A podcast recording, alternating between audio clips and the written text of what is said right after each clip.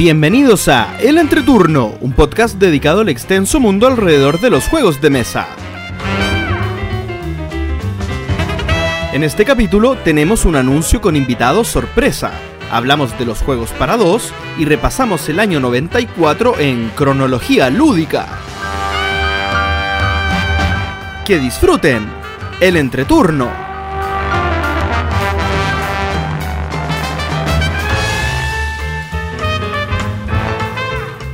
Hola, ¿qué tal amigos? Mi nombre es JP Gloria. Y yo soy Axel. y estamos comenzando el capítulo número 94 de El Entreturno. Estamos grabando el sábado 9 de enero el capítulo que saldrá el martes 12 de enero. ¡Feliz año, chicos! ¿Cómo están? Oh, verdad, feliz año. Feliz, feliz. Que sea un año lleno de jueguitos de mesa, pero más que nada de partidas. Y por eso comienzo yo y digo, llevo cero partidas en este año. ¿En serio? Ok, las de Borgen Arena no valen, ¿no? Sí. Todo vale, todo se cuenta. Si se registra en, en la aplicación, todo cuenta. ¿Cómo vas? ¿Cómo va su 2021, chicos? Empezó con buen augurio, creo yo. Por lo menos del punto de vista mío, que he jugado tan poco el 2020, yo creo que fue récord eh, negativo desde que juego juegos de mesa moderno. Pero ahora creo que el 2021 tiene pinta de que todo se va a componer. Ay, qué bueno, qué bueno. ¿Y Sí. qué, es lo, qué es lo que más has jugado? Ya, puedo, puedo partir, puedo partir entonces yo. Comencemos Pensé, de una. pensé que estábamos hablando como, como en la preliminar, pero no, Ah, no entendí que- el, no entendí el, el, el pase gol. La Bueno, indirecta. La indirecta, sí. Mira, yo, yo creo que voy a partir por comentando un juego que estuvo en mis últimos dos top 10, creo yo. Y si no me equivoco, era material top 5, no, lo revisé, pero me refiero a Gaia Project. Este. este- ¿qué, clase de Terra Mística es este? Bueno, un Terra Mística reformado, mejorado, perfeccionado. En, muchos sentidos. Eh, es un tremendo juego. Es, es un juego en el que uno escoge una raza, eh, tiene que ir colonizando planetas y la forma en que uno los coloniza es poniendo eh, estructuras que se van desarrollando y van convirtiéndose a su vez en otras estructuras y cada vez vas obteniendo distintos recursos, pero también distintas habilidades. Y la forma en que uno coloniza los planetas es en los planetas que son afines a tu raza, pero si los planetas no son afines a tu raza, vas gastando, eh, tienes que gastar recursos para poder irlo terraformando y vas desarrollando tu tecnología para que terraformar te cueste menos, para poder llegar a planetas que están más lejos de lo que tú estás. Y las razas te van aportando características específicas para que eso vaya siendo más fácil eh, o teniendo algunas tácticas específicas para cada una de las razas. Tiene una mecánica, o, no sé si llamarlo mecánica, pero tiene una parte que yo creo que eh, un- una parte del juego, del diseño del juego, creo que es lo que hace que sea mi top 10 por lo menos. Y es que eh, el juego tiene seis rondas y cada una de las rondas tiene algo, una acción o, o algo que tú tienes que hacer en esa ronda que te da puntos, muchos puntos. Y eso, esas seis rondas eh, o esa forma de puntuar por las distintas seis rondas se conocen en, en el seteo del juego. Y tú incluso escoges tu raza sabiendo cuáles son los puntue- los las puntuaciones que te pide cada una de las seis rondas, que, que obviamente es, al azar, entonces eh, pueden salir distintas cada juego, pero también en distinto orden cada juego. Eso es mágico, es mágico, porque uno dice perfecto, entonces al principio me pide minas, después me pide casas de comercio, después me pide colonizar planetas verdes, entonces esta raza me puede ayudar porque puedo postergar los planetas verdes para la tercera ronda y lo voy a hacer de esta forma, voy a partir aquí es tremendamente estratégico el juego. Si no te gusta la estrategia de pensar antes, como definir un plan más o menos de cómo vas a hacer todo y después tratar de ejecutarlo lo mejor posible, creo que Terra, Terra Mística o, o, eh, Terraforming Mars Gaia tampoco. Project. Gaia Project Gaia Project. eh, no es un juego apropiado. Pero si lo es, yo realmente recomiendo mucho este juego. Gaia Project es tremendo juego. Uh, Oye, em, entonces Gaia Project o Terra Mística. ¿Cómo era? O, o, o Terraforming. ¿Agrícola o, o- Terraforming Mística. Terraforming No. Mística. No, Gaia Project sin duda. está, está más depurado. Está, está más depurado. Es que ahí tendría que demorarme más en, en- en contestar. Pero si, si quieren buscar lo- las diferencias y ver si es que les tinca uno del otro, fíjense bien en, la, en el desarrollo de, la, de las tecnologías. Que en Terra Mística es el culto. Es como la adoración de los cuatro cultos. En Gaia Project es, la- es- es un desarrollo tecnológico que te va dando cosas. Hola. Ah, ¿voy yo al Eh, siguiente? Si es que ¿O nunca hablamos que íbamos a hacer ronda. Ah, Sí. bueno, sigo yo con el último entonces. Lo, lo- lo último que les quiero contar es que inicié una campaña de Dungeons and Dragons, en la que yo soy el máster. Y, y estoy haciéndola obviamente con tema de cuarentena, que es jugar remoto. O sea, no, no, un- no temática de cuarentena, sino de, de tener Ay. toda la Sería, cuarentena. ra- sería raro una campaña de calabozas y dragones de en cuarentena. Porque ¿cómo saldrías a matar a monstruos? ¿Cómo No, pero- saldría Pero por ejemplo, Te quedas dentro del dungeon. Intriga un... Claro.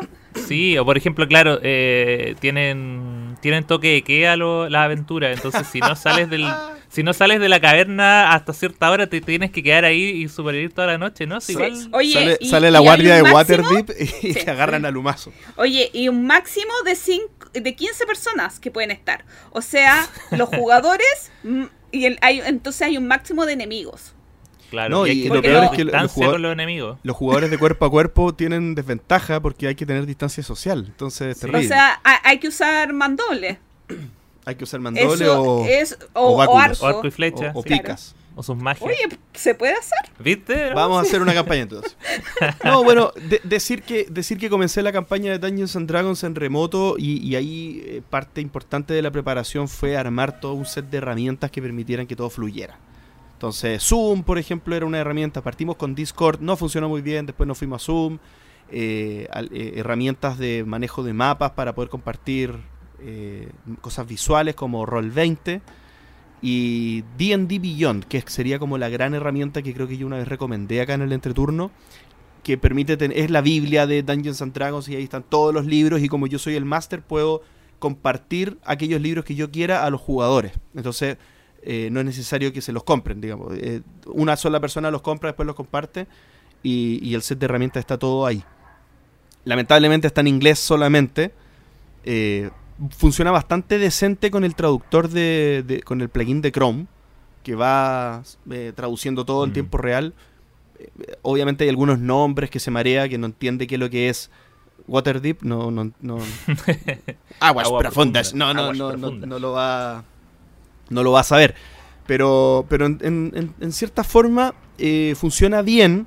Sí creo que una persona que tiene poca experiencia jugando rol, no lo recomiendo como primera experiencia que lo haga vía remota. Me parece que, que es para alguien que ya lo ha hecho antes. De hecho, tuvimos una mala experiencia con una persona que no voy a decir el nombre, pero que, Pero que comienza con... que comienza con... No, no, no. Que ¿Y jugó- escucha el podcast? No creo. Yo creo que ya ya. no. Menos ahora después de esto que... que- que- Pero que tuvo una mala experiencia. Lo pasó muy mal en la primera sesión y pidió retirarse porque no, no, no lo pasó bien. Y, y claro, no sabía qué hacer y tampoco sabía quién mirar porque estábamos con cámara, entonces no había como una forma de, de ayudarlo más fácilmente a que todo fluyera. Pero les voy a ir contando porque empecé la campaña recién y, y la verdad estamos todos muy emocionados. Dungeons and Dragons. Bueno, yo voy a contar todo lo que he hecho estas, este último mes. Todo, Gloria, pero sí, Todo, tenemos todo, poco todo. tiempo en la sección. Oye, relacionado primero con juegos, sí. Ah, Obviamente. Primero contarles que me invitaron a participar en un podcast que se llama Put Your La- Luck, que conduce Paco Gurney, que es un podcast eh, para eh, iniciados, gente que se- recién se está iniciando en juegos de mesa. Así que si quieren escuchar el capítulo que me invitaron, es el último. Así que eso. Eh, como comentario. Eso está interesante, ¿eh? Está interesante. Después Sí. podríamos preguntar cómo les, cómo les ha ido, porque es un nicho difícil de meter en un podcast. Mm. Hay que ver cómo lo van a hacer. Sí, es, es un... Pero claro, es que en España ya hay una masa crítica y estaban siendo apoyados, incluso hicieron hartos capítulos en vivo en una tienda. Entonces, como que eso da para un enganche de gente eh, como que como que puedan pueden engancharlo con mayor facilidad. Ahora, Ya llevan muchos capítulos, no, no, recuerdo el número, pero ya, ya los temas no son tan para iniciados. Yo, yo fui con una postura bien de iniciación y, y la verdad es que me asombró eh, hacia dónde iban las preguntas que eran un poco más rebuscados. Lo que quiero comentar sobre juegos son los cinco juegos que jugué este mes. Sí. Pero súper cortito. Jugué otra partida de Cooper Island. Rico, rico. Eh, este, capítulo, este capítulo no vaya a contar la historia del perrito, ¿cierto? No, no. ah, ya. Pero sigue siendo un juego muy, muy rico que necesito urgentemente que mis amigos aprendan las reglas, porque yo ya no lo quiero explicar más. Después es una partida de Crystal Palace sumamente corto lo que voy a explicar si es que hubiera jugado este juego. Antes de grabar el capítulo pasado, hubiera dicho que era el, juego que menos duró en mi ludoteca porque casi lo vendí en tres cuartos de partida. durante la partida. Durante la partida, la Pauli, casi, la Pauli casi me lo compró. Si yo hubiera puesto un precio, ese juego se va de mi ludoteca en la partida. A ver, Crystal Palace es un juego o es un euro con arte interacción. A mí no me gusta la interacción, por lo tanto asumía que Crystal Palace probablemente no me iba a gustar. Y no me gustó. Pero solamente quiero llegar ahí. No es que sea un juego malo, para nada. Hay juegos que yo podría decir que no me gustaron y no recomendaría. Crystal Palace podría recomendarlo, pero a mí ese tipo de interacción me molesta. Tiene demasiados elementos para lo que yo busco en un juego y no, me... No, no, no, no fue lo mío. Pero no quiero tampoco... Era solamente cortito que quería hablar de él. Lo que yo quiero hablar es de tres juegos muy similares. Porque son juegos de polinim... siempre se me olvida la palabra. Polinomios. de estas fichas... Polinomios. De estas fichas tipo Tetrix que jugué el mismo día. Que es El Jardín de Alicia, Queens y New York Zoom. Es raro en una jornada Queens, jugar. Queens, eh, ¿ese mismo Queens? Queens, ese mismo Queens. con Z al final, ¿ese Queens? Ese mismo, To Be or Not To Be. Ah, el de las abejitas. El de las abejitas, el de Bruno Catala. Eh, es que fue una experiencia curiosa probar jugar la primera partida de estos tres juegos el mismo día. Porque son juegos que mm, con tienen el mismo concepto muy similares. Voy a partir por New York Zoom, so, perdón, eh, que eh, tiene una producción exquisita, unos animal meeples hermosos. Y que lo que tú tienes que ir haciendo en un sistema tipo patchwork de selección de losetas, sacar una loseta que está en el tablero, eh, que vas haciendo como el, círculo, el caminito. Y, o, y, si pasa también por... Eh, tú te puedes detener en un lugar que tiene los Z o en un lugar que te permite llevar un animal a tu tablero. Entonces, la idea, el juego termina cuando un jugador completa su, su terreno lleno de los Zetas y eh, hay algunos lugares donde eh, si el Meeple pasa, el elefante en realidad, que es el marcador de, de este estilo patchwork de donde sacas los Z, eh, permite que X animal, si tienes dos en el tablero, tengan una cría. Cuando llenas el espacio de un tipo de animal, puedes sacar una loseta adicional. La verdad es que para tantos juegos que hay de este estilo, hmm. no me gustó. Me lo encontré muy lindo, pero un poquito decepcionante.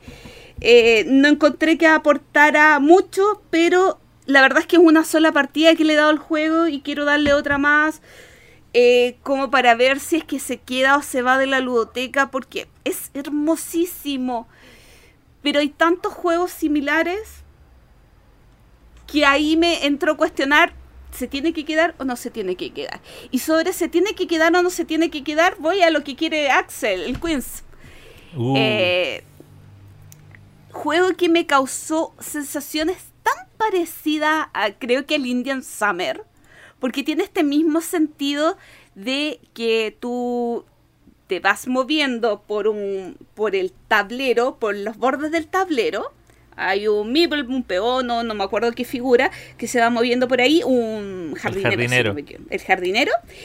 Eh, y tú puedes sacar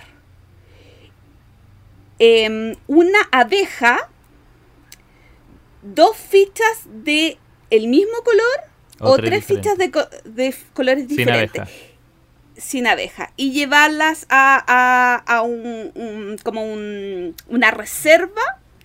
Entonces puedes hacer eso o puedes sacar una loseta de que eh, con forma de polinimio que está fuera del tablero. Eh, es un juego entretenido, pero me recordó tanto, tanto, tanto a Indian Summer que me dejó mm, me dejó con esas sensaciones extrañas de lo mismo. No sé si quedármelo en la ludoteca o venderlo. Gloria, Pero- Gloria, Gloria. No tienes que quedarte con esos juegos. Deshazte de esos juegos. ¿Véndeselo a Axel? Elimínalo. Además que vas a encontrar un comprador por ahí.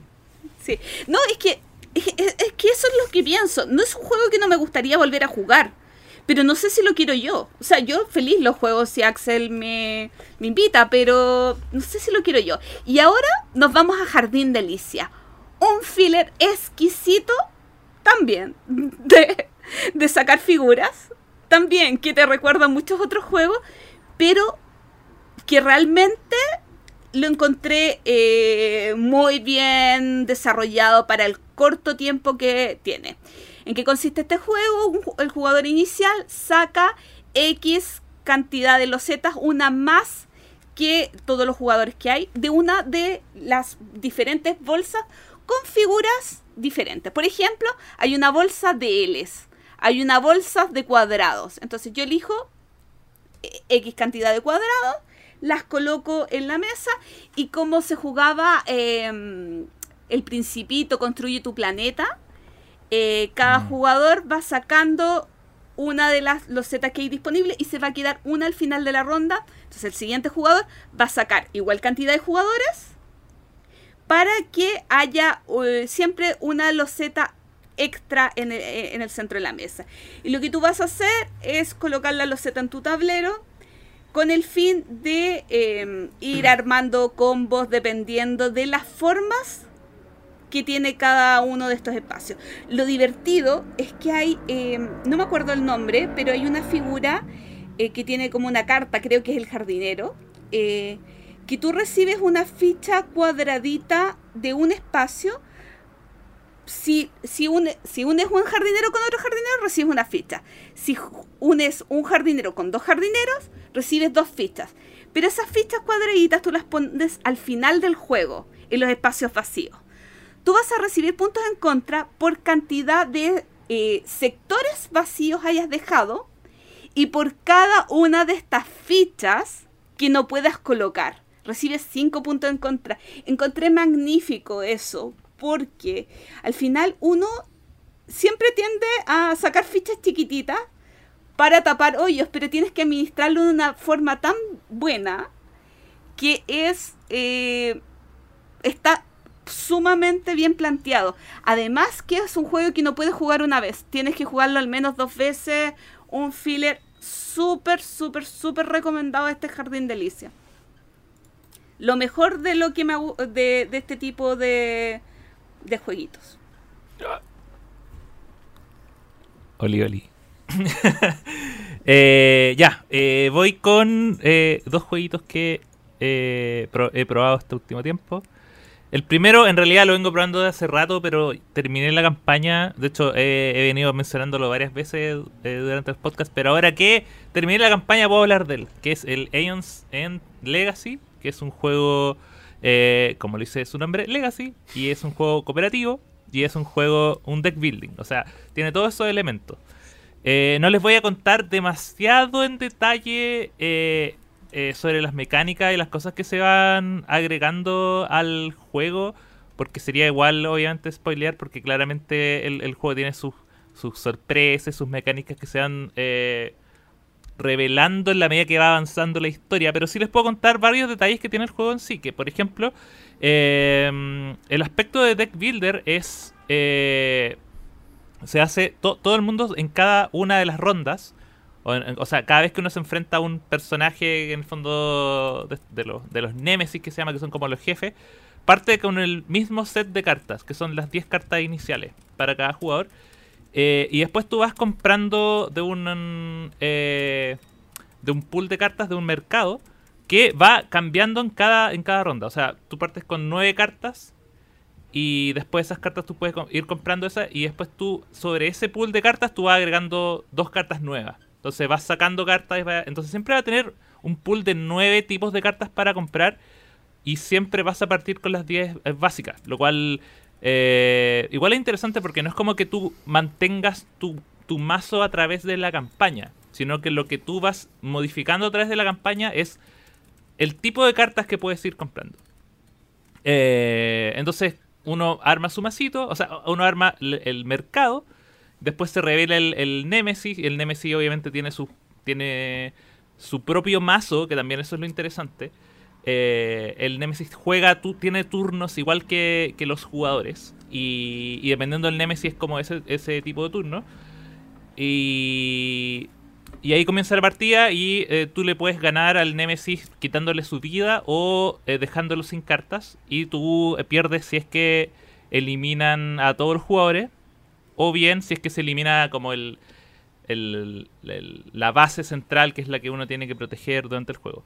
Eh, y la otra mecánica también tiene interesante es que es, el, es un deck builder donde, si bien es cierto, como en todos los deck builders, cuando se te acaba el mazo tienes que dar vuelta el descarte, tienes que reutilizar el descarte. Acá uno no mezcla el descarte, sino que el, el mazo siempre va a entrar en el orden que tú lo fuiste descartando. Entonces, el orden en el que tú juegas y descartas cartas es importante en el futuro porque va a determinar las manos que te van a salir en el orden que tú quieres que te salgan las manos.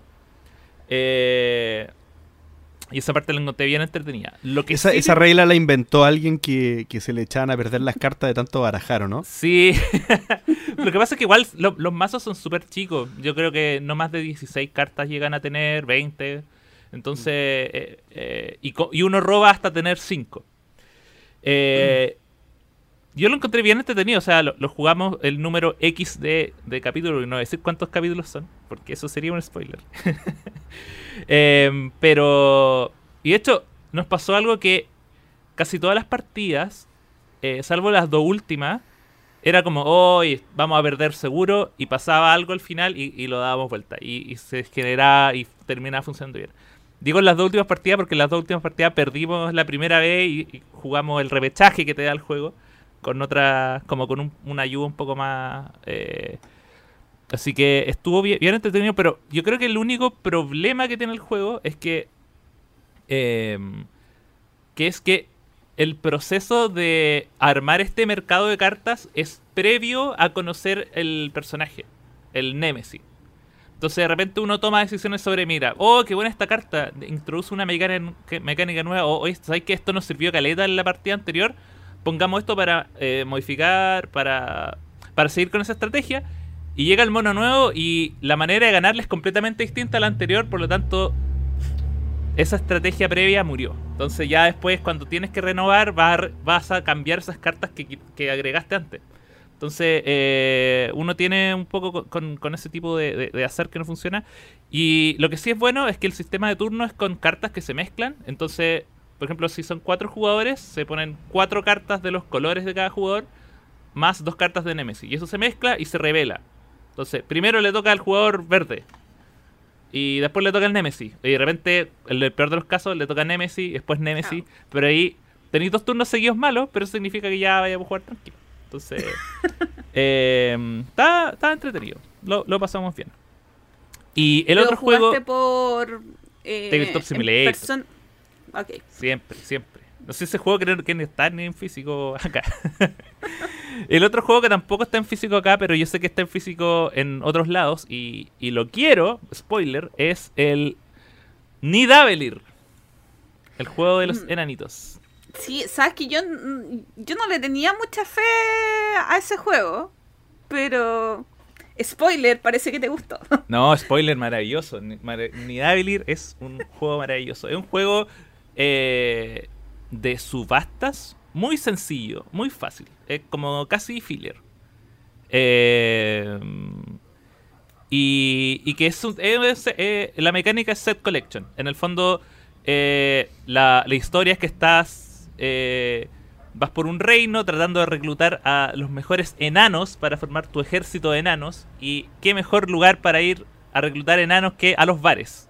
Entonces, en cada, en cada ronda hay tres bares llenos de enanos, dependiendo del número de jugadores. Se puede jugar de 2 a 5, por lo tanto, si jugáis de tres jugadores, va a haber tres enanos por, por bar. Por lo tanto, siempre te vas a llevar un enano.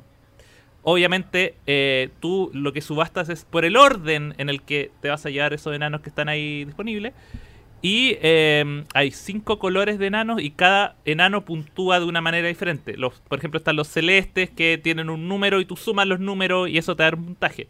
Hay otros que son los verdes que creo que suman el cuadrado del número. Por ejemplo, si juntaste 4 verdes es 4 al cuadrado. Si juntaste 8 verdes es 8 al cuadrado. Entonces, obviamente, eh, de ahí cada uno puntúa de manera diferente. Y eh, todos los jugadores parten con 5 monedas que son del 0, 2, 3, 4 y 5. Y tú, eh, el, tu acción del turno es colocar 3 de esas monedas en, en los tres bares distintos, obviamente boca abajo, y eh, las revelas. Y después cuando se revela ya, el bar 1 se ve cuál es el mayor y el menor, y el que puso la mayor el mayor oro, elige la carta y esa, esa moneda se devuelve. No son subastas que uno pierde, lo, sino que siempre se devuelve a la mano lo que, lo que uno colocó. Em, ahora, está el 0. Y el 0 es, es quizás la moneda más importante, porque obviamente con el 0 uno va a perder, obvio. Pero el 0 lo que te permite hacer es que las dos monedas que no usaste se suman y se cambian por eh, la moneda que. el valor, el nuevo valor. Entonces, por ejemplo, si tú dejaste afuera el 2 y el 5, vas a ganar una moneda de valor 7 que se reemplaza por el 5. Se reemplaza por la de mayor valor. Entonces, tú al jugar el 0 lo que haces es sumar, subir los valores de tus monedas. Al final del juego, también esos son puntos. Por lo tanto. eh, por lo tanto. eh, te conviene ir siempre sumando el, valor de las monedas, no solo para poder ganar las subastas, sino que también para eh, tener puntos al final del juego.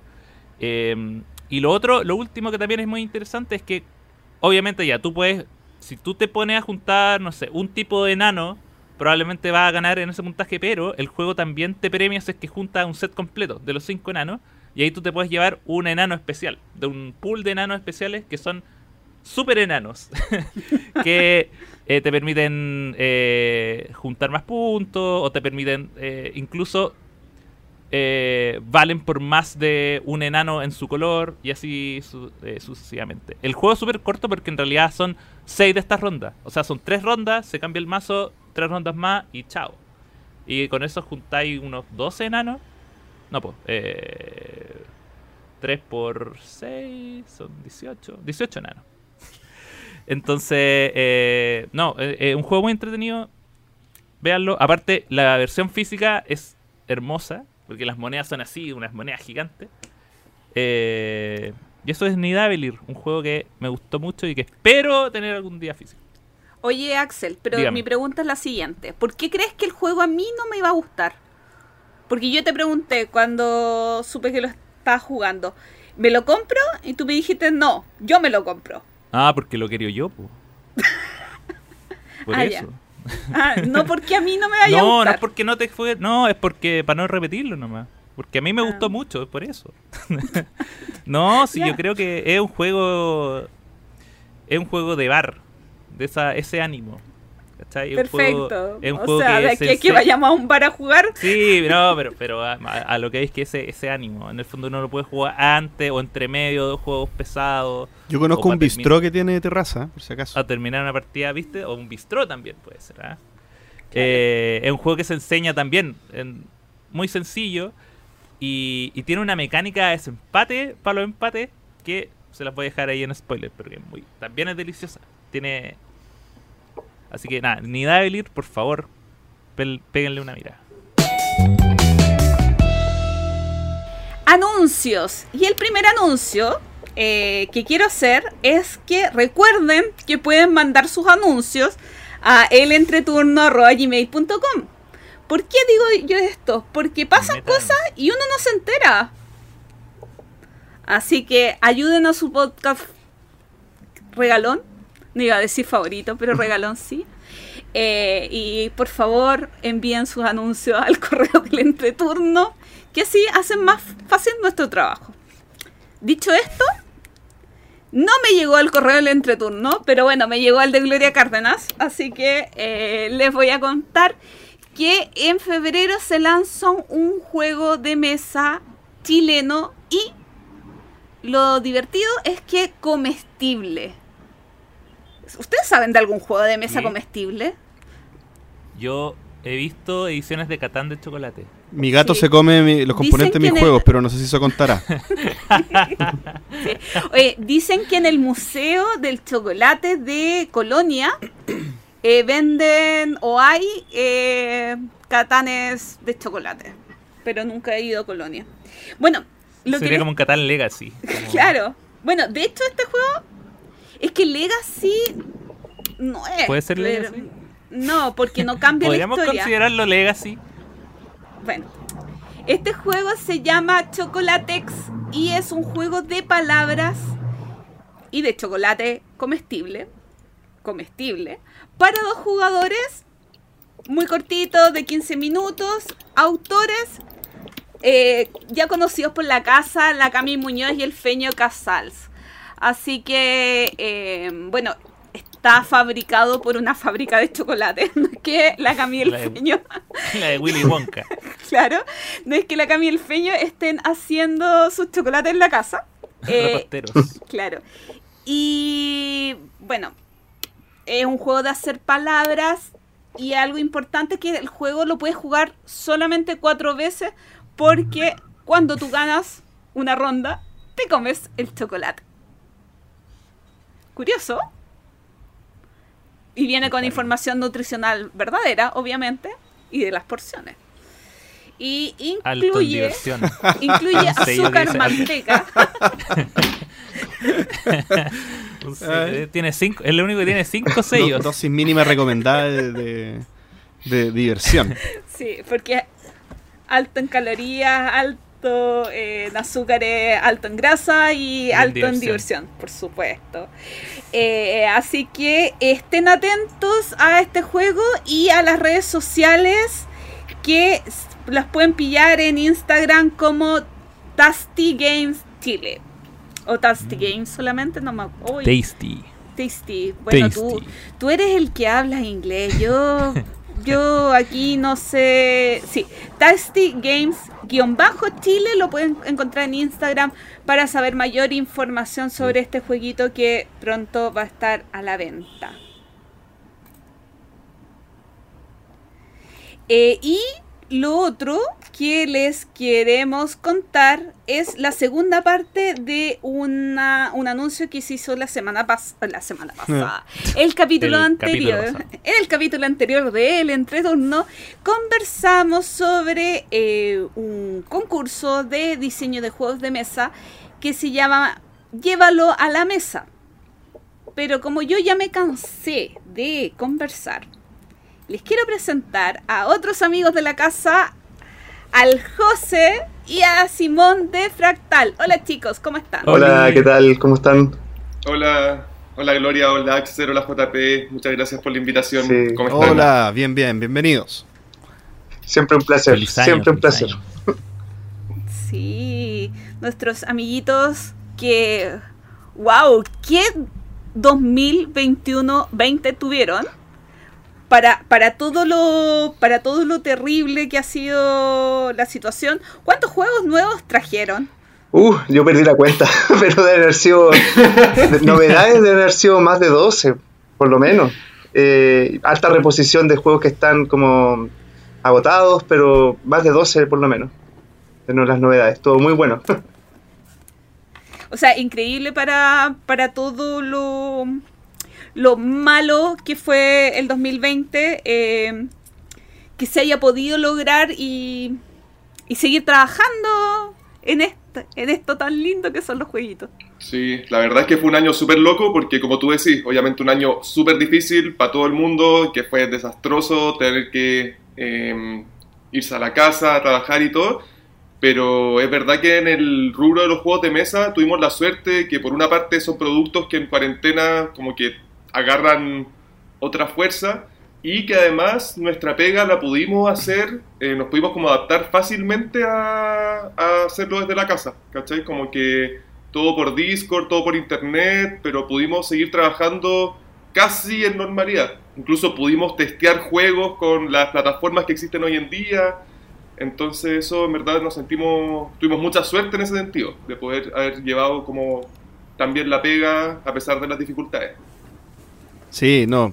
Chicos, y cuéntenos. No, no, yo quería, yo quería reforzar eso también, comentar, bueno, yo había comentado que, que el entreturno Bistro está en una cooperación, digamos, alianza con, con Fractal, y para nosotros ha sido súper relevante incorporar lo, los juegos de Fractal en nuestra oferta, y el hecho de que ustedes hayan seguido con harta fuerza y no hayan bajado como el ritmo, para nosotros fue súper gratificante también, porque llegaron títulos nuevos, reposiciones que nosotros necesitábamos, y me imagino que eso mismo se, se, impactó en el resto del mercado también. O sea, el hecho de que ustedes hayan logrado tener como todo a tope funcionando en casi máxima capacidad, eh, se agradece por una u otra parte, como consumidor, como empresa relacionada.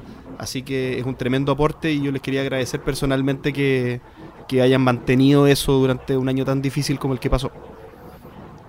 No, gracias JP. Eh, la verdad es que yo creo que lo más complejo para nosotros fue como tener que desligarnos como de la logística, de ir a repartir los juegos, porque una cosa que nos caracterizaba bien antes, que cuando nosotros mismos íbamos a repartir los juegos a las tiendas, entonces aprovechamos de enseñárselo a los vendedores, a, a la gente que estaba ahí, a los locales, pero claro, esta vez eso no fue posible. Yo creo que ahí fue donde más desinflama un poco tal vez, eh, porque el resto de la logística igual se pudo mantener como no, nunca desabastecimos el mercado en ese sentido, pero sí fue perder un, una cosa que no identificaron. Y ahí se, se, igual se hizo saber. Eso y, la, y las demostraciones también. Claro. Que bueno, eso es para todos, pero en el fondo un, un, tuvimos un año sin demostraciones y eso fue súper loco, porque sobre todo con los títulos nuevos, las demostraciones es una gran forma que uno tiene de poder darlo a conocer a las personas, a que a veces la foto, el video, no es lo mismo a que lo pruebes con tu amigo entonces, claro, tuvimos una, tuvimos una sola mediación en Trayecto, en la librería Trayecto, en febrero, si no me equivoco, y después ni una, ni una otra forma de demostración, y eso fue muy extraño. Sí. Muy extraño. Bien. Pero sobrevivieron. Sí, sí, por suerte sí. Fue muy, fue muy buen año para nosotros, la verdad. Así que nada que quejarse. Genial, genial, felicitaciones. Gracias. Chicos, y sobre los que nos convoca hoy. Llévelo a la mesa, llévalo a la mesa. Cuéntenos en qué consiste este concurso, por favor. Bueno, llévalo a la mesa es una, una idea, en verdad, un concurso, una idea de concurso que teníamos hace harto tiempo eh, macerando, que hecho con el José, sí. como que siempre lo hablábamos, que teníamos la idea de hacer un concurso abierto, de prototipado. Yo creo que un par de años, por lo menos, en que estuvo madurando, madurando, madurando. Eh, y yo creo que el momento decidor fue cuando encontramos a la gente de Neptuno en Argentina, que eso fue como lo que nos, nos empujó a como ya lanzarnos a, hacer esta, a concretar esta idea.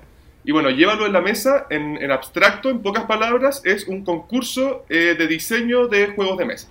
¿Ok? Un concurso que está orientado a cualquier persona eh, residente tanto en Chile o en Argentina que eh, quieran diseñar un juego de mesa, em, pero la, el gran, la gran vuelta que tiene es que no es totalmente libre en cuanto a sus componentes en este año. O sea, cada año, si se hace de nuevo, va a cambiar seguramente, pero este año está limitado en el fondo la, los componentes que tú puedes usar, pero de ahí lo que tú hagas con ellos, o sea, las mecánicas que inventes, son totalmente libres. O sea, igual hay un pequeño pie forzado, además del que tiene que ver obviamente con los componentes, pero en esta ocasión el género que se está concursando es el roll and write al final. Eh, que claro, la idea es que esta primera convocatoria quisimos partir como con esta idea como piloto porque es una idea que es mucho más fácil de, de editar, de llevarla a cabo, eh, de hacer una coedición Y es eh, una puerta de entrada porque queremos todos los años, ojalá, poder hacer algo con formatos distintos. Pero este año, claro, como dice Simón, son estos dos componentes limitados y es en- dentro del marco del género Roll and Ride. Yo, yo sobre eso quiero, quiero hacer una pregunta porque, bueno, eh, este año se agregaron Quicks dentro del, del catálogo eh, de Fractal, que es un super roll and ride y, y yo creo que, y, yo, quiero saber si quizás fue ese como el detonante que los llevó a elegir esta mecánica o, o en el fondo por qué elegir esta mecánica en particular para hacer este, este, este eh, este concurso, ¿qué le ven ustedes, digamos, como editorial que tiene el Roll and Ride eh, que es tan mágico? Eh, bueno, yo creo que por un lado tiene que ver con haberse lanzado a la piscina con algunos juegos Roll and. De hecho, eh, eventualmente les vamos a comunicar en el hartos Roll and Ride de este año nuevos. Eh, pero yo creo que el, el- para el concurso en sí, eh, el tema de estar en pandemia, encerrado, confinado, como sin poder eh, testear mucho físicamente un juego, el Roll and Ride es un poco más amigable para un diseñador. Y también por el nivel de componentes, porque no tienes que estar imprimiendo cartas, 100 cartas y jugando, Mm. sino que haces una planilla que se va a hacer, se va a traducir en un taco, eh, se ocupa hasta dos dados de seis caras. Entonces es un juego que en componentes cualquiera lo puede hacer como en su casa. Y en ese sentido, eh, por un lado está eso, porque en la pandemia, ah, ahí está Alex nos muestra por la cámara que tiene dos dados de 6. todo el mundo tiene dos dados de 6. Entonces, claro, a, a nivel de, de, de- de componentes era muy cómodo en pandemia partir con algo así. Claro que también, por otro lado, está el aspecto un poco más comercial eh, de riesgo que están estas dos editoriales, porque el compromiso de editar un juego ganador y afortunadamente el Roll and Ride es, es un formato que no es muy caro, que puede eh, ser traído económicamente, no solo en producirlo, sino que también para que el, el público final lo compre también a un valor bajo. Y en ese sentido, por ahí fue se- que, que se tomó esa decisión. Oye, eh, ¿Qué no. características... Eh, dale nomás, Gloria, pregunto yo después. ¿Qué características tiene que tener el juego para eh, que sea concursable? O sea, que, lo puedan inscribir. Mira, hay en, bueno, en la página web de Fractal hay una sección completa eh, que se llama Llévalo a la mesa, donde están arriba las bases, eh, la- las plantillas descargables eh, y hay un foro también donde uno puede ir como preguntando cosas y qué sé yo. Entonces ahí está como toda la info oficial. Pero en resumen, las características que tiene que tener, bueno, a nivel de componentes, como te comentábamos, solo eh, puedes trabajar con un taco de hojas iguales impresas por un solo lado, eh, que es de 10 por 7 centímetros, que la plantilla está en internet, que lo puedes ocupar horizontal o verticalmente, eso es libre. Y también puedes ocupar hasta dos dados de 6 caras, pero que son customizables en cuanto a sus colores y lo que aparezca en cada una de sus caras.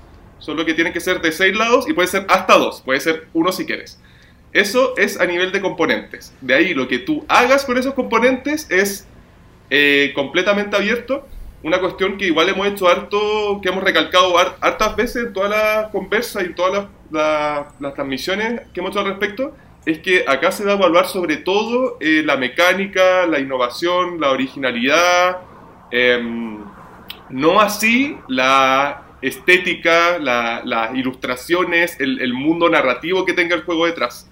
Eso es súper importante aclararlo porque nos lo han preguntado muchísimo y la idea es que el, proyecto que gane entre a una fase de edición, ¿cachai? Entre un- un proceso de trabajo conjunto con, con la gente de Fractal y gente de Neptuno y ahí va a ser donde se va, por una parte, cerrar las mecánicas, si hubiese que ajustar algo pequeñito, y desarrollar todo lo que tiene más bien, más bien con la narrativa, con la estética del juego, con la historia. Incluso puede ser un juego abstracto que no tenga necesariamente una ambientación increíble. Entonces lo más importante son estos componentes que te estaba contando y las mecánicas que vaya a usar para que ellos interactúen. No hay un límite de edad, no hay un límite de cantidad de jugadores ni de duración, Em, pero sí, como decía José, otro de los criterios también es como el potencial de comercialización que tenga la propuesta. Y ahí obviamente si es un juego, no sé, po, de 3 horas de duración, que aparte no sé cómo lo podríais lograr en un taco de 7x10, pero obvio, obvio que eso no, tal vez no sería tan bien evaluado. Pero a nivel de convocatoria, eventualmente se podría, ¿cachai? Sí, porque algo que no hemos hablado es el premio. Eso es súper Porque usted importante. está- est- estás hablando, Simón, de edición. Pero ¿y por qué, ¿Qué? van a editar el...? ¿Por qué, ¿Por qué Fractal? ¿Por qué Neptuno va a hacer una edición? Vamos a contar un poco el proceso. Mira, ahora, eh, hace un- el 1 de diciembre se abrieron la, la convocatoria de este concurso y esto es la, la fase en la cual las personas, las personas pueden preparar sus propuestas. Cada persona puede presentar hasta tres propuestas independientes y hasta fines de marzo tienen para subirlas a la plataforma web. Ahí pueden testear con sus familias, pueden cambiar las cosas, pueden hacer todo lo que quieran, pero la idea es que hasta el 30 de marzo vamos a estar recibiendo propuestas. Ahí todas las propuestas que hayan postulado correctamente van a entrar como un filtro que vamos a desarrollar tanto nosotros, eh, Fractal en Chile, con las propuestas chilenas, y los argentinos con las propuestas que lleguen por allá. Y nosotros vamos a seleccionar cinco propuestas, hasta cinco propuestas finalistas por país.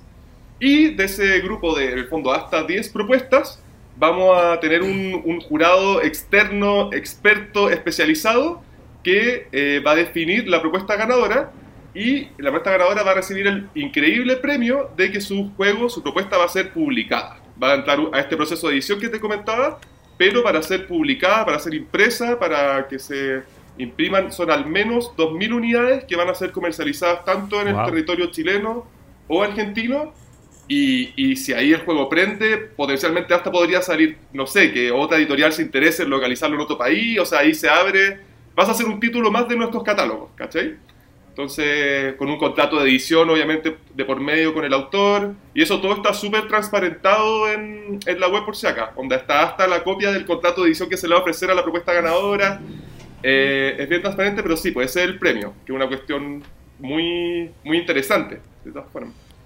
Oye, genial. Y, con respecto a esto, eh, entendiendo que sí está eh, especificado, pero, pero yo, entiendo que hay dos modalidades de, este tipo de contratos que suelen primar. Una, una es eh, por un royalty fijo, digamos, por una cierta cantidad de- de- de títulos o por una cierta cantidad de impresiones y reimpresiones. Y otra que sería por, por copia vendida o por, o por copia producida. Eh, más o menos por dónde va, dónde iría este, este contrato. Sí. El, el primer contrato que se estaría firmando eh, va a incluir la cantidad mínima de copias que se va a imprimir. En este caso, hasta el momento se ha decidido por 2.000, pero si le vemos una potencialidad del juego mucho mayor, ese, ese tiraje, eh, por cada copia que se imprima, se le está pagando un royalty al autor. Mm. Y eso en esta ca- ocasión, a diferencia de, de- de modelos más tradicionales, es un adelanto del 100% inmediato, porque también se está un poco incentivando que la persona que gane reciba también su dinero correspondiente a la licencia de inmediato. Oye, tremendo, ¿ah? Tre- tremenda Sí, no, está tremenda apuesta, tremenda apuesta. Yo- Está muy bien, muy bien, muy atractivo. Pero también el- los Sí. finalistas todos van a, llevar, van a llevarse un premio, que van a hacer juegos, cosas así. Va, va a haber, el primer lugar va a tener un contrato asegurado de, de edición y distribución en, en Chile y Argentina para partir, pero también el resto de, finalistas va a tener su premio por, haber llegado a esa instancia y tampoco está cerrada la posibilidad de que si hay más de un juego que, se vea potencialidad de editar inmediatamente, quién sabe, tal vez el segundo hasta tercer lugar, si es que se puede, pueda ser publicado, pero el compromiso es del ganador por ahora, como que hasta ahí, hasta el día de hoy. Oye, con respecto al- a, la, a, la, a la dinámica en sí, al proceso y, y a cómo va a estar cubierto o cómo esto va a irse mostrando, digamos, o se va a ir eh, compartiendo con la comunidad.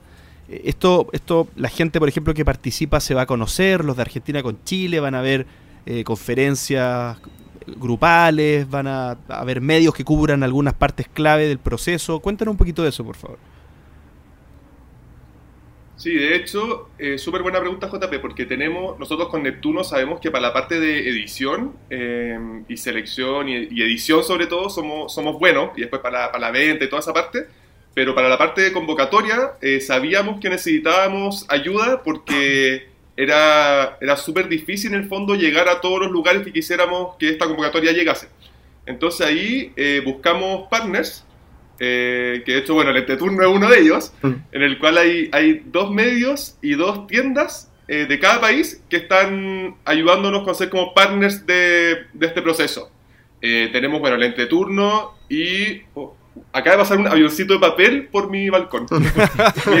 Pero no, está, no era la publicidad del evento, ¿no? Claro. Qué loco. Con dos dados adentro. Claro, un Roland Wright ahí al tiro. Sí. Un taco. Oye, no es mala idea hacer un roll and ride de un avioncito. Mira, está saliendo idea. Listo, ahí le dimos una idea. Bueno, pero tenemos el entreturno y la ruta del Meeple, como lo- los medios chilenos, y la tienda en Roque, acá de Santiago, y Planeta Loseta, como la- las tiendas que nos están apañando. Algo similar en Argentina. Y esta- estas como partners, la idea es que nos ayuden sobre todo con la parte de convocatoria, eh, compartiendo cuestiones, qué sé yo, y también eh, pensando como ideas que pudieran ayudar para el proceso. Por ejemplo, la gente en Rocky está planteando una, una idea que esperamos llevar adelante, yo creo que como en un mes más, que sea como jornadas como de testeo online eh, de propuestas. Porque como obviamente juntarse va a ser cada vez más complicado, lo que se le ocurrió al, al Ítalo, al chico de Enroque, era que gente que estuviera participando, que estuviera desarrollando su proto, se inscribiese en un horario que, que él iba a publicar y en ese momento se conectaban en una transmisión pública y la persona presentaba en el fondo la idea que estaba desarrollando al Ítalo y tanto el Ítalo como la gente del público le diera un, un cierto feedback, así le hiciera preguntas, le, le ayudara a desarrollar en el fondo lo que está haciendo. Que una idea que obviamente presencialmente puede ser mucho más eh, atractiva por el tema de tocar los componentes, qué sé yo, pero al mismo tiempo al ser online hace que se abra un poco más a distintos lugares. Hace que gente que no vive en Santiago, que no vive en Conce y que no vive en ciudades quizás más grandes, contiendo, qué sé yo, también pueda un poco eh, experimentar y conocer la- las ideas que están desarrollando otros participantes del concurso. Y así como nosotros- esas... Ah, perdón. No, no. Ah, Sí, es que a nosotros el otro día nos, nos escribió un auditor para preguntarnos, ¿hay algún capítulo del podcast en que hayan hablado exclusivamente de Roland Rive? Y yo no recuerdo. Axel en varios top ha, ha hecho, ha hablado harto de Roland Rive, pero un capítulo en específico no lo recuerdo.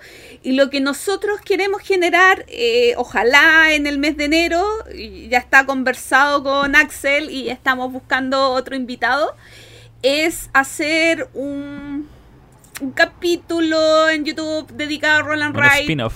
Claro, un spin-off. Pero como mostrando distintas mecánicas, mostrando un poquito la evolución, eh, haciendo como un barrido de muchos Roland Wright, como para que eh, la persona que no tiene tanto conocimiento en, en este tipo de juegos pueda eh, tomar un poquito de historia, tomar un poquito de diferentes, diferentes juegos. Eso. Sería, sería genial eso, Gloria, porque sabes que mucha gente, incluso gente más jugona, bueno, no sé si tan jugona, pero gente que ya ha jugado algunos juegos, no, no, no sabe lo que es Roland Wright o no, no lo conocen Claro. tanto, eh, no conocen la, la diversidad de Roland Wright que han existido y sobre todo hemos visto que mucha gente como que se da la cabeza contra el muro cuando cacha que son solo dos dados. Como que la parte, como la, el límite de que sean solo dos dados hace como una barrera mental de es como, pero qué, ¿qué se puede hacer con dos dados? Y la verdad es que viendo los ejemplos que ya existen, los distintos títulos que han salido de esta, de esta, de esta categoría, hay muchas formas distintas en que se pueden ocupar eh, los dados. Entonces, lo que comentas del capítulo sería genial para poder dar más referencia y profundizar un poco en este género. Sí, eh, o en el fondo lo, que decía Gloria, eh, eh, y es cierto, la, la variedad de, de cosas que se puede hacer y que se han hecho ya ahora en el, en el mundo del roll and ride eh, es súper amplia y, y en el fondo de repente mucha gente o, o uno, uno asume que uno dice roll and ride y uno tiene que saber al tiro, ah, son este tipo de juegos, pero en realidad no, de repente uno se, se puede topar con, con no sé, o sea, para hablar juegos del, del catálogo con un Quicks y, y decir, oye, que entretuvo, pero nunca saber que fue Roland Ride. Si en el fondo, en el, en el, en el manual uno no dice Quicks, un Roland Ride. No, es como Quicks, el juego que me entretuvo toda la tarde. Eh, y claro, de repente, obviamente, cuando uno está y ya jugó varios y empieza. En el fondo, la- las categorías se generan cuando ya uno tiene una cierta repetición de, una mecánica durante el tiempo, se le pone un nombre y todo, y, y, y- y eso. Y mucha gente quizás no, no, no necesariamente tiene que estar al tanto de, ese, de esa categorización. Eh, y yo creo que, claro, eh, hacer ese, hacer ese barrido es súper es súper interesante eh, por, por lo que tú dices. Eh, el, cuando tú pones una. una em, cuando pones un límite que en el ejemplo puede ser acá eh, dos dados y un, un, espacio en particular de una hoja de un tamaño en particular, eh, en el fondo los límites son lo que te, lo, que te tiene que permitir eh, expandir tu idea. En el fondo de, la, de, los límites es donde finalmente muchas veces vienen las mejores ideas, no necesariamente de la hoja en blanco completa, porque en el fondo eso eh, al final podría servir incluso para que los, los, diseñadores quedaran mucho más perdidos. Acá cuando tú les das un, contexto más cerrado, en el fondo encausas la, la creatividad en un momento súper específico y yo creo que eso es lo que va a hacer que salgan cosas bien interesantes. Y es súper loco la, eh, la mecánica porque hay roll and write de deducción. Hay roll and write de, eh, de formación de rutas. Hay subgéneros y, y puedes hacerlo de muchas cosas. Hay abstractos de, solamente de números. Entonces, eh, es importante que, eh, que, la persona que vaya a diseñar tenga la mente súper abierta y, y, como que salga un poquito de la, de, de la caja de lo que conoce y, que comience a, a, experimentar qué otras cosas más se pueden hacer. No, sí, el, el formato da para mucho eh, y eso ha sido increíble. Yo creo que una, por, por eso es género hoy, el Run and Write es uno de los más populares también porque te ha abierto puertas que uno no se imaginaba que existían. Si pensamos 10 años más atrás, antes de que saliera Quicks, que saliera Gancho Ever, o sea, cuando estaba recién saliendo Nister, por ejemplo, el Wolf Bingo este, mm.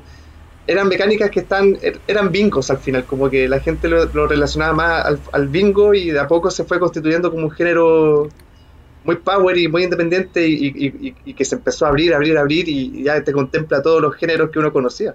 Entonces es fantástico y creo que por ahí también está el atractivo también de este concurso de, de decir, sabes que esto está pegando mucho, eh, con un taco y dados y un lápiz podemos crear mundos y aquí está la invitación a que, a que nos lo hagan llegar porque creemos que el, el género en sí da para mucho más todavía. Bueno chicos, eh, la verdad mucho mucha suerte con con, con, este gran proyecto, yo creo que sin duda va a salir algo muy, eh, muy novedoso y, de mucho éxito. Así que le, les deseo el mayor de los éxitos y cuentan con nosotros para que esto resulte lo mejor posible. Pero antes de, de dejar de contar con su valiosa y entretenida presencia, les quiero ofrecer el micrófono para que nos cuenten eh, bueno, últimas palabras de lo que quieran y algún otro anuncio que quieran incorporar o, o, lo, que, o lo que sea. El micrófono es suyo, chicos. ¿Hasta, hasta dónde podemos contar? Todo lo legalmente permitido acá es suyo. Mira, lo bueno es que ahora, ahora claro, la, la, la, la respuesta se pregunta. Exactamente. o, o, o, la pregunta iba, iba para pa el coque. No, no, está bien. No, mira, eh, como últimas palabras, obviamente dejar la invitación a que se metan a este concurso, métanse a la página fractaljuegos.com y ahí hay una sección de llévalo a la mesa con todas las instrucciones, bases. Hay un foro muy activo donde puedes resolver dudas, compartir tu diario de, de diseño, recibir feedback, como que está todos esos espacios abiertos. Y sobre cosas que no podemos contar y sí contar, bueno, siempre el entreturno ha sido un lugar de primicias y podemos tirar algunas, yo creo, sí, bueno, ¿no? Sí, yo creo que démosle. Yo creo que démosle. Eh, yo creo que de las más importantes y, y pertinente al, al, al, roll and rate que hemos estado hablando, eh, hay tres títulos confirmados que van a llegar durante el primer semestre, son muy buenos. Eh, por un lado está Quinto, que es un poco la secuela eh, espiritual de Quicks, es un juegazo, incluso para muchos es mejor que el Quicks mismo. Fue un juego, un juego que fue recomendado el Speedless Jars el 2016 y te rebajó de 6 dados a solo 3. Entonces, con 3 dados le dieron una vuelta al Quicks muy, muy, muy interesante, muy buena. Ese es uno de los juegos que se viene. Y hay otros dos que es de un nuevo tipo de colección que estamos sacando, que está muy, muy interesante, muy llamativo. Que la empezó a hacer esta editorial alemana NSB, que son los mismos que sacaron The Mind, Quicks, Quinto, etc. Eh, que son unos formatos que se llaman mini, que son unos juegos que vienen en sobre, ya no vienen en caja, y son unos roll and write que tú cuando abres el sobre viene un taco de hojas, uno o dos dados y un lápiz, y con eso ya te pones a jugar. Mm. Y esos dos juegos que vamos a sacar, uno es Nister, que es Wolfel Bingo originalmente, que fue un juego que fue recomendado al Spiel des Jahres por allá el 2007, si no me equivoco, 2008, eh, que con solo dos dados hicieron un juegazo para que la, la gente que quiera participar lo busque. Y por otro lado también está un juego que solo ocupa un dado. Y aquí ya vamos simplificando la cosa, que se llama, eh, en su idioma original, es como Oye Wade, que es como... eh, una- es, es- es sobre encerrar y cercar ovejas en un, en un campo. Aquí le, le pusimos corrales a tope. Y es un juego que es más infantil, con un solo dado, muy fácil de jugar y explicar. Y que también viene en este formato mini. Y lo bueno de estos dos juegos en particular que no van a superar los 5 mil pesos a público. Entonces, como que por, por 10 lucas te vas a estar llevando dos juegos y te va a sobrar dinero. Y en ese sentido, eh, va a ser los juegos más co- económicos de nuestro catálogo. Vamos a tratar de abrir lo más posible es- esa, esa puerta porque hay muchos juegos en ese formato que están siendo muy buenos. Y eso es como lo que yo puedo contar. Yo creo que Simón también tiene otras cosas que agregar ahí. Nosotros con Axel probamos el de las ovejitas. Perfecto. ¿Te acuerdas? Sí. Ahora, Sí. ahora lo, puedo, lo puedo sacar de mi pecho. Se probó ese juego, era bien en, Sí, entretenido. bien ¿Y le simple. Sí. Sí. No, simple, e- es cortísimo. Es co- como que te, te deja con. No, pero. Pero ¿por qué terminó? Sí, me faltan 20 ovejas por encerrar. Sí, lo que Porque tiene- al final eres más ambicioso. Tú quieres, eh, tú quieres hacer cercos más grandes y no, el juego ya se va a terminar. No tienes suficientes piezas para encerrarla. Sí, no, y aparte ese juego, eh, bueno, tiene algo, al igual que Nister, que son como, como fillers de Roland Wright, por así decirlo, en el sentido de que en verdad sus Claro. reglas son extremadamente sencillas, y lo que a mí me gusta también de Corrales a tope es esto de que la duración del, de la partida puede variar según lo- los dados que vayan saliendo, según los resultados que vayan saliendo. Esto que si se repite el número, vamos a tener otro, eh, en el fondo el contador de tiempo no va a ir avanzando. Entonces eso hace que las partidas puedan variar mucho entre ellas, que tengáis partidas que son mucho más rápidas eh, que otras y te dificulta obviamente el tema de la planificación. Como voy a alcanzar a agarrar esa oveja que está tres espacios más allá, si se repite el número, eventualmente sí. Entonces eso lo encuentro muy, muy entretenido. Sí, esos, esos son algunos de los juegos que llegan. eh, también unos que ya hemos anunciado. También se viene el No Gracias, que es un juegazo. eh, Sí. un filler maravilloso. Que lo estamos editando con amigos. Y ahí también hay otras cosas. Hay dos juegos chilenos que también van a llegar. Uno es Story Story Especie en Peligro, que al fin se está produciendo. Un juego que llevamos mucho tiempo preparando junto al Ludoísmo. Y también, hablando de Ludoísmo, también tenemos un juego de, de Pablo y Víctor eh, que ellos diseñaron. Está ambientado en el mundo 31 minutos, que al fin se mandó a producir también. Que es el Doggy Style, este- esta Uh, maravillosa canción con los perros de Mario Hugo. Así que ahí hay ya cinco proyectos nuevos de varios más que de a poquito vamos a ir soltando porque todavía hay contratos que finiquitar Sí, no, que no podemos favor. adelantarlos tanto. No queremos ser los culpables de que se metan en problemas, chicos, pero, pero muy agradecido por haberlos tenido y por estos tremendos anuncios. Yo también me, los voy a contactar porque estos, estos juegos chiquititos para el bistró se ven de pelos. Así Sí. que ahí, ahí vamos a estar conversando.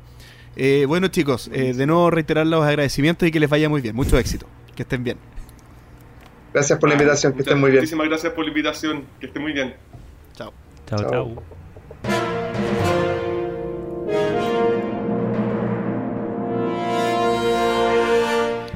El tema de la semana. Y en esta oportunidad, los juegos para dos. Sí, oye, es bien interesante lo, lo que ocurrió con lo que ocurre con los juegos parados porque yo tengo una una teoría que se las voy a explicar. Eh, o, más que una teoría, es como una, una, una explicación sobre el, el rumbo que han tenido o la importancia que han tenido los juegos de a dos en la historia y por qué eh, se había perdido eso durante el tiempo. Que yo parto con esa tesis de que eh, los juegos para dos, exclusivamente para dos jugadores, o incluso juegos eh, que tienen modos para dos jugadores, habían tenido como una suerte de, de, de declive o de menos importancia con respecto a los otros anteriores. Y eso es interesante porque uno puede, eh, si uno se va, se remonta a la historia de los juegos de mesa clásicos, hablamos, eh, la mayoría son para dos jugadores. O sea, eh, pensamos en el ajedrez, el Go, estos, el Mancala, eh, estos juegos como egipcios que uno que se encuentran siempre eran juegos para dos jugadores, muy estratégicos.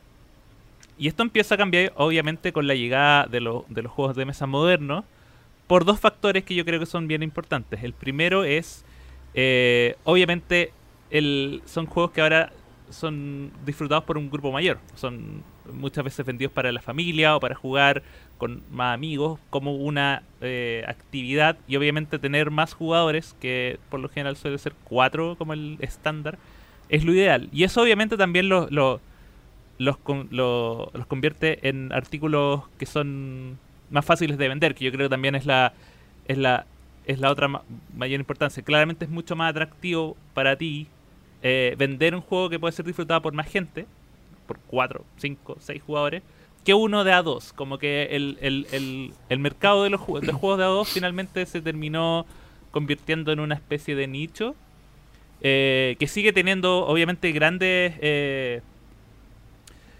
grandes em, ejemplos dentro del mundo, pero que por lo general uno cuando hace las revisiones de los, de los juegos del año, los juegos que ganan premios, no son los juegos de A2, sino que son los juegos de A4, son los juegos pensados para el público masivo.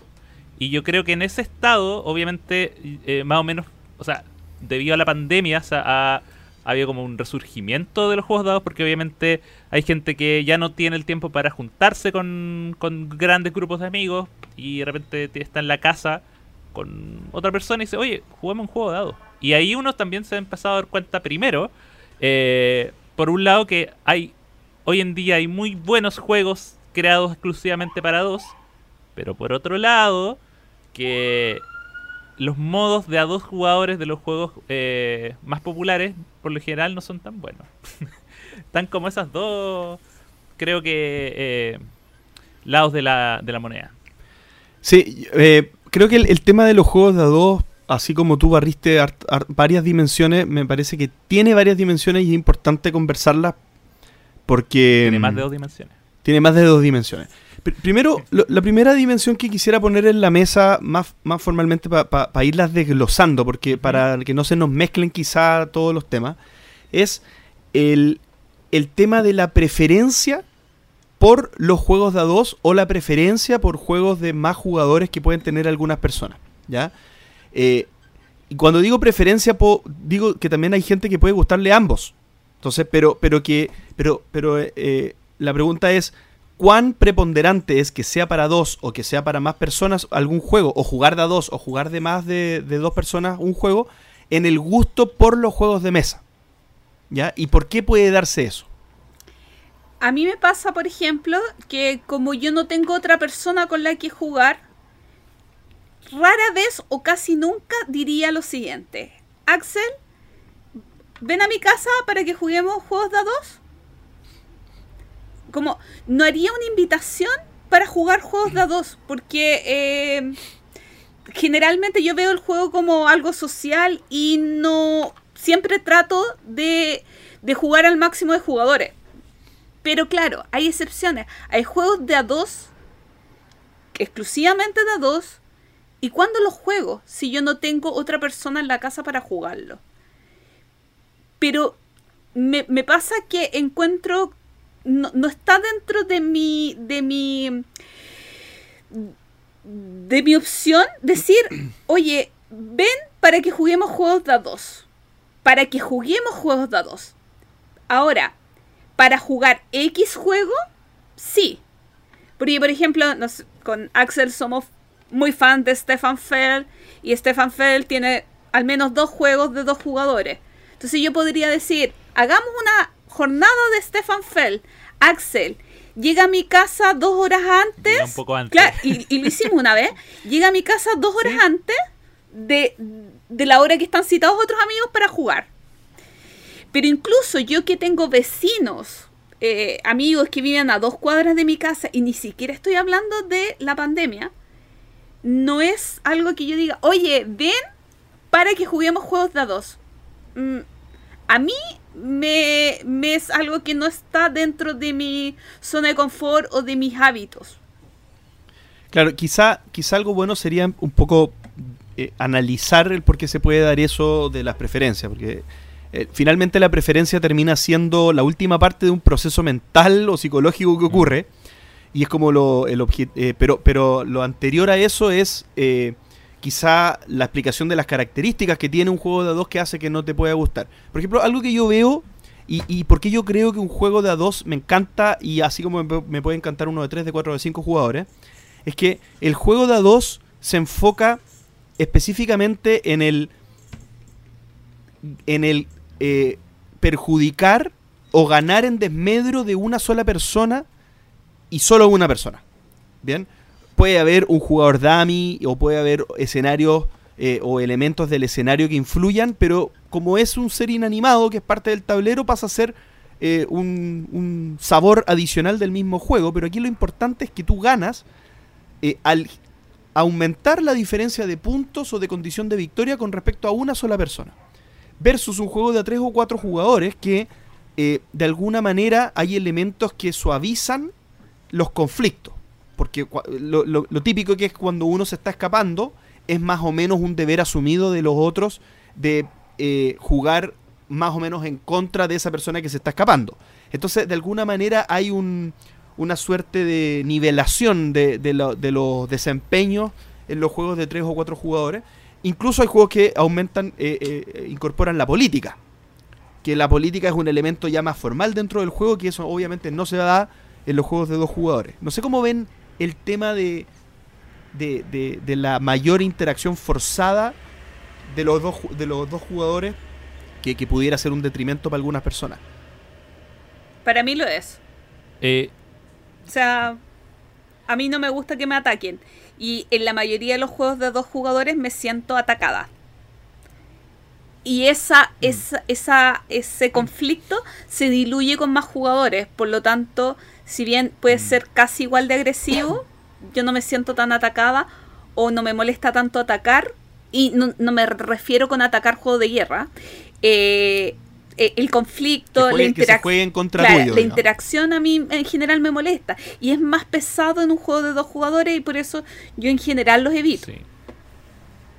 Es que, eh, y no- a mí lo que me pasa, de hecho, con los juegos que tengo más eh, experiencia y esto es interesante porque voy a hacer el, el- recorrido que es lo que había hablado un poco JP para terminar con, con- con lo que siento en- con respecto a, a la- este tema en general. A mí al principio no me gustaban los juegos de o no los, no, no los consideraba. Eh, por lo mismo, decía, eh, ¿para qué comprar un juego que de 2 si puedo comprar este de A4 o de A6? Pe- Pensaba que era la, la mayor cantidad de jugadores posible, era incluso una mejor inversión. Eh, pero con el tiempo me fui forjando mi personalidad jugona y me terminaron gustando mucho los abstractos. Y ser jugador de abstracto y obviar el mundo de, los juegos de A2 es, no sé, es como que te guste, es como, no sé, comer comida oriental y que no te guste el picante. En el fondo estás perdiendo el 90% de las cosas, de las buenas experiencias que hay. Entonces, eh, yo llegué a esa, a esa parte. Y los juegos abstractos de A2 sobre todo, eh, yo creo que uno hay, hay algunos que pueden ser más o menos agresivos que otros, pero todos se tratan de hacer que tu rival se equivoque, de forzar al rival a un error, siempre. Es la única forma de ganar. Eh, eh, o sea, tú- o tú estás esperando que él se equivoque por, porque no vio algo, o tú forzar a que tome una decisión equivocada. Y eso yo lo encuentro que es quizá mucho más agresivo que, que tirar una carta que te haga robar cuatro, no sé. Eh, porque estás literalmente... eh, y, la- y- y yo, con mi experiencia, todas las partidas de... Todas las partidas, y cuando yo ya estoy jugando como en serio los juegos eh, de a dos abstractos, todas terminan con un... No, ya ganaste. Es como que nadie hace el último movimiento nunca. Es como siempre, como te quedáis mirando el tablero y decís, ah, ¿para qué? No, si ya me ganaste. Todos terminan así, nunca, nunca. El en los juegos siempre dicen, la- para ganar tienes que comer el último, no sé, el Onitama, tienes que llegar al, al, al- tienes que comerte al rey o co- llegar al otro lugar. Nunca ocurre eso, porque siempre uno dice, no, no, si ya me ganaste. chao", Y alguien se pica y se enoja y tira el tablero. Y eso a mí me gusta, eso a mí me encanta. Y lo acepto más en los juegos de a dos porque creo que es una. A diferencia de lo que. de lo que la, la gloria de que es como una. Cuando hay cuatro jugadores. Cuando hay más jugadores, uno puede decir, claro, la agresividad se diluye. eh, pero también es menos tuya. De repente hay elementos como un jugador hizo, se robó la ficha que el otro quería llevar antes y, como que sientes muchas veces que tus victorias no son tanto tuyas, sino que por las circunstancias, cuando en cambio el, tus, tus victorias y tus derrotas en juegos de dos son 100% tuyas. Por lo menos en lo que se refiere a, al mundo abstracto, que es donde yo más me, me, me muevo. ¿Qué tipo de mecánicas creen ustedes que favorecen a los juegos para jugar de a dos? Aquí, aquí voy a obviar el tema de que hay juegos exclusivos para dos y juegos que se pueden jugar de a dos. Pero ¿cuáles son las mecánicas más atractivas para un juego para dos? Ah, yo había hecho la Mm. tarea inversa, las menos atractivas. La- las atractivas. A ver, pu- puede ser, puede ver cuál, cuál no es atractiva. A ver. Es lo- eh, O sea, va- descartemos. si bien a ver. hay ejemplos que, especialmente que últimamente han salido, el tema de las mayorías eh, es complejo un juego de Ah, mayorías de dos. Hay. Es complejo un juego de bazas de dos. Hay. Y, hay, y dicen que el Claim es un juego espectacular de bazas para dos. Eh, y el tema de la negociación. o sea, eh, Claro, eh, claramente. o, o la subasta. Eh, son, ahora que veo el stoy- stockpile a- atrás de Axel, eh, son juegos que, que, que se vuelven complejos, perdón, mecánicas que se vuelven complejas de menos jugadores porque el factor interacción eh, es alto. Claro, sí, Mm. estoy, completamente de acuerdo. Y, y incluso más, o sea, incluso creo que hay mecánicas que tú podrías decir que funcionan, pero es muy raro que funcionen de la manera convencional. O sea, terminan funcionando siempre con algún twist, con alguna con algún arreglo. Para mí un súper buen ejemplo de algo que yo creo que nadie se imaginó que iba a funcionar tan bien como, es, como lo terminó siendo es el Seven Wonders Duel. Que el Seven Wonders, Mm. Wonders Duel es un juego de draft. Es un juego de draft. Y cuando tú dices, oye, ¿te imaginas un juego de draft para dos jugadores? Me imagino que, que, no, que lo in- intuitivamente uno diría, no me, no me parece que va a ser un buen juego. Pero esta vuelta de tuerca se la dan poniendo las cartas en una, en un, disponiéndolas de ciertas maneras en la mesa de manera anticipada para uno de- dar una sensación de estrategia, de pensar a largo plazo y de yo saco esta para que tú no saques esta otra y yo pueda sacar esta otra. Ese pequeño cambio es súper bueno y el juego termina siendo una maravilla. Dicho, obviamente, por mi opinión, pero también dicho por muchas personas, entonces no, no, no tan loco estoy. eh, pero que si se hubiera hecho de la manera tradicional, claramente no habría funcionado.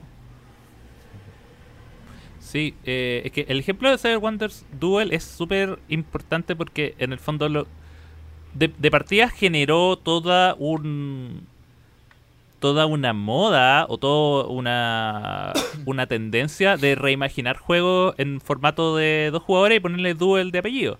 O sea, eh, hasta el Cosmic Encounter Duel, eso existe. O sea, un- convirtieron un juego de negociación pura. Obviamente lo transformaron y le eliminaron la, negociación. Pero dijeron, oye, ¿sabes que hagámoslo a dos jugadores? Y le ponemos el Duel en, en el, en el apellido. Eh, y ahí yo creo que, porque yo estuve como haciendo una revisión como de algunos juegos de mi biblioteca y me encontré con la... eh, eh, con la... Un poco la coincidencia de que cuando un juego dice eh, que trae reglas o trae un setup para dos jugadores, desde la primera página es un juego que puede funcionar bien. Cuando está incorporado en el, en el tablero y te dicen ya, usa este tablero, saca estas cartas ya. Eso está bien pensado.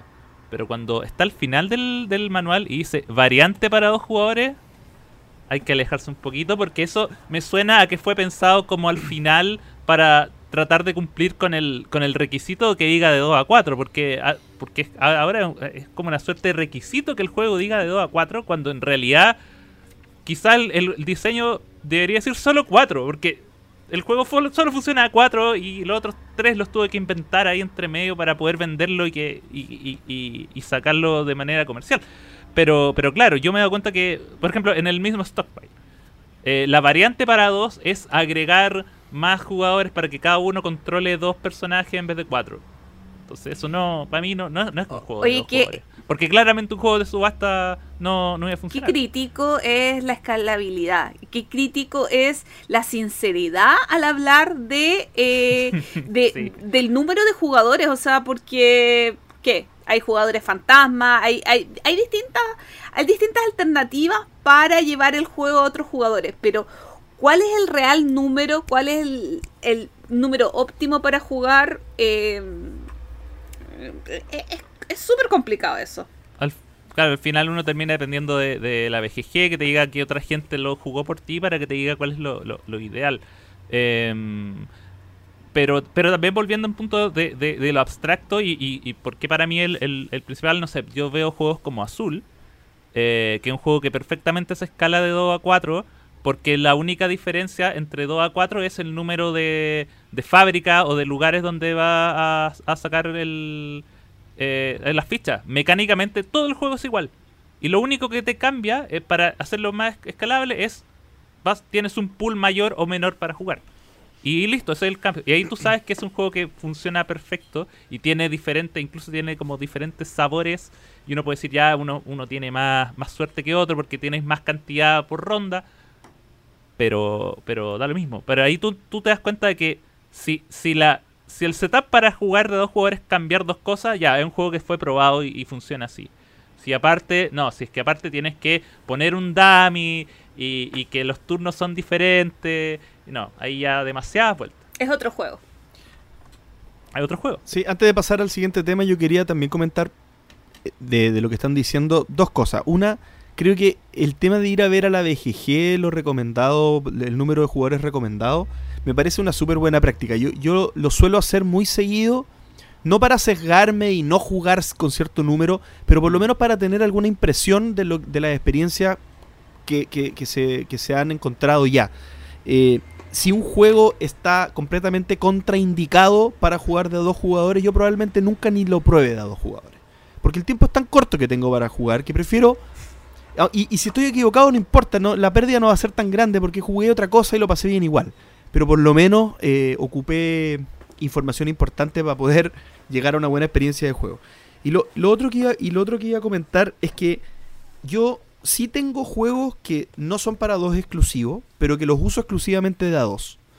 Y, creo que eso, em, eso es algo que uno se va, uno va definiendo, digamos. Uno, uno va, por el gusto personal también, va cuando llega alguien y te dice, oye, ¿qué juego querís que juguemos? Sácate un juego, juguemos algo. Uno también intenta sacar a mesa las cosas de acuerdo al número de jugadores y a los jugadores que están en tu casa en ese momento. Y si yo estoy con una persona que es jugona y me dice juguemos algo pero pesadito y estoy solamente con esa persona, yo saco un Leabre o saco un Through the Ages. Porque son juegos que de a dos funcionan tremendamente bien, pero tremendamente bien, pero se necesita otro jugón para jugar, porque no, no, son juegos pesados, ¿no? no son juegos livianitos. Sobre eso mismo, Gran Austrotel es un juegazo a dos jugadores. Eh, Fight Tribe funciona bien de todo número, pero de a dos con ese turno extra eh, es brillante. De a dos es maravilloso. Sí. O sea, qué buen ejemplo, Fight Tribes. Sí, es que y ahí tú te fijas que el juego viene con los componentes y viene con componentes con los colores precisos. Dicen, mira, saca esto, o sea, se pensó. ahí uno sabe que se pensó para jugar a dos. Oye, y así como están estos juegos que le hacen la variante forzada de A2, ¿qué opinan de los juegos de A2 que les hacen la variante forzada de A4? Oh, eh, igual de nefasto. Igual de nefasto, ¿no? Guerra del Anillo, por ejemplo. Rebellion. Igual de, sí, eh, Rebellion era el ejemplo, porque me acuerdo, jugamos con JP Rebellion y es un, juego eh, muy agotador de dos, muy, pero pero que no tiene por dónde de ser de más y que en realidad las soluciones, eh, bueno, hay dos jugadores y, van a ser lo mismo pero dividido entre dos. No, no. Y ahí tú te das cuenta que es, solo por la cuota, es, es solo porque, claro, un juego del tamaño de Star Wars Rebellion, del precio de Star Wars Rebellion, de la escala de Star Wars Rebellion, que digan, no, solo para dos, tú decís, no, chao. Pero si le ponen de dos a cuatro, ya, es como ya, lo voy a comprar. A pesar de que nunca lo vas a jugar de a cuatro porque sabes que no pero, pero por lo menos es más entendible. Para, te sientes mejor gastando ese dinero en un juego que dice que es de A4, pero que sabes que no. Es como un... pero... No, claramente yo a veces ni siquiera trato de, de probar. A veces me las pruebo, pero no. pero por lo general nunca, nunca, nunca funciona. Yo siento que es, tan malo esto de... Eh, de diseñar algo para 4 y bajarlo para 2 que diseñar algo de 2 y, su- y subirlo a- hacia 4. Eh, de hecho, el, el único juego creo que de la, de la serie GIF que no he probado es el que es, no me acuerdo ni el nombre, porque hay uno que es de 4. Y es como, me, me diseñaste toda la vida juegos para 2 y me vas a diseñar uno de entonces 4. me voy a comprar ese juego. Porque eh, a, a El mí me gustan mucho los abstractos, pero me molesta, me molesta la confrontación de a dos. Entonces, me encantaría tener el proyecto GIF, me encantaría jugar el proyecto GIF, pero me incomoda el número.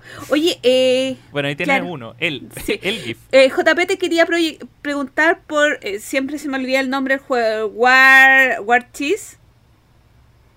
War Sí, Chess. War Chess. Ese es un juego para dos, pero tiene una variante para cuatro. No sé si lo has probado Sí. de a cuatro.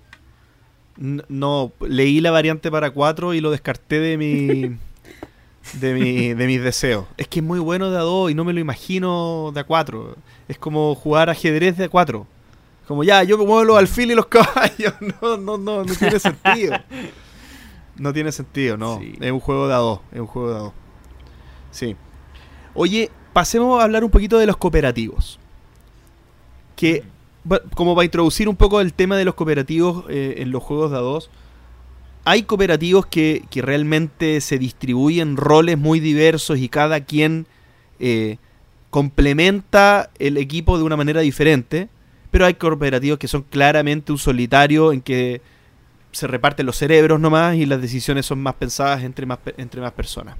O hay cooperativos más sociales que podría ser un, eh, un exit o un, o un, qué sé yo, uno de deducción, en el que es entretenido es generar esa conversación y abrir el, el debate. ¿Qué les pasa con los cooperativos en general para los juegos de dados? ¿Juegan cooperativos de dados o lo han hecho? no juego colaborativo, entonces igual es un poco Tú complicado. juegas colaborativo, Sí, Gloria, no juego mientas. poco, pero juego, juego justamente como Exit, como Detective, que son juegos que ganan, a mi parecer, con más gente. Ah, hay un, hay un límite, pero eh, que todavía encuentro que dos personas muy poco. Me gusta más de tres. Tres cabezas piensan mejor que una y que dos. Eh, Para el tema de la lluvia de ideas, porque además, eh, en algunas circunstancias, la discusión entre dos es muy cerrada y la tercera voz eh, hace Mm, que hace que no haya empate. Es buen punto, ¿ah? la discusión se transforma en una en eso, en una discusión, en un mi versión y tu versión. Cambio de a tres, ya la colaboración se, se hace más cierta, puede ser un punto. Sí, a mí, a mí, a mí me atrae mucho, y esto lo he hecho varias veces, el, el tema de jugar varios co- colaborativos de los más clásicos de A2, porque eh, tiene un beneficio y una, y una desventaja, que ambas son muy ricas.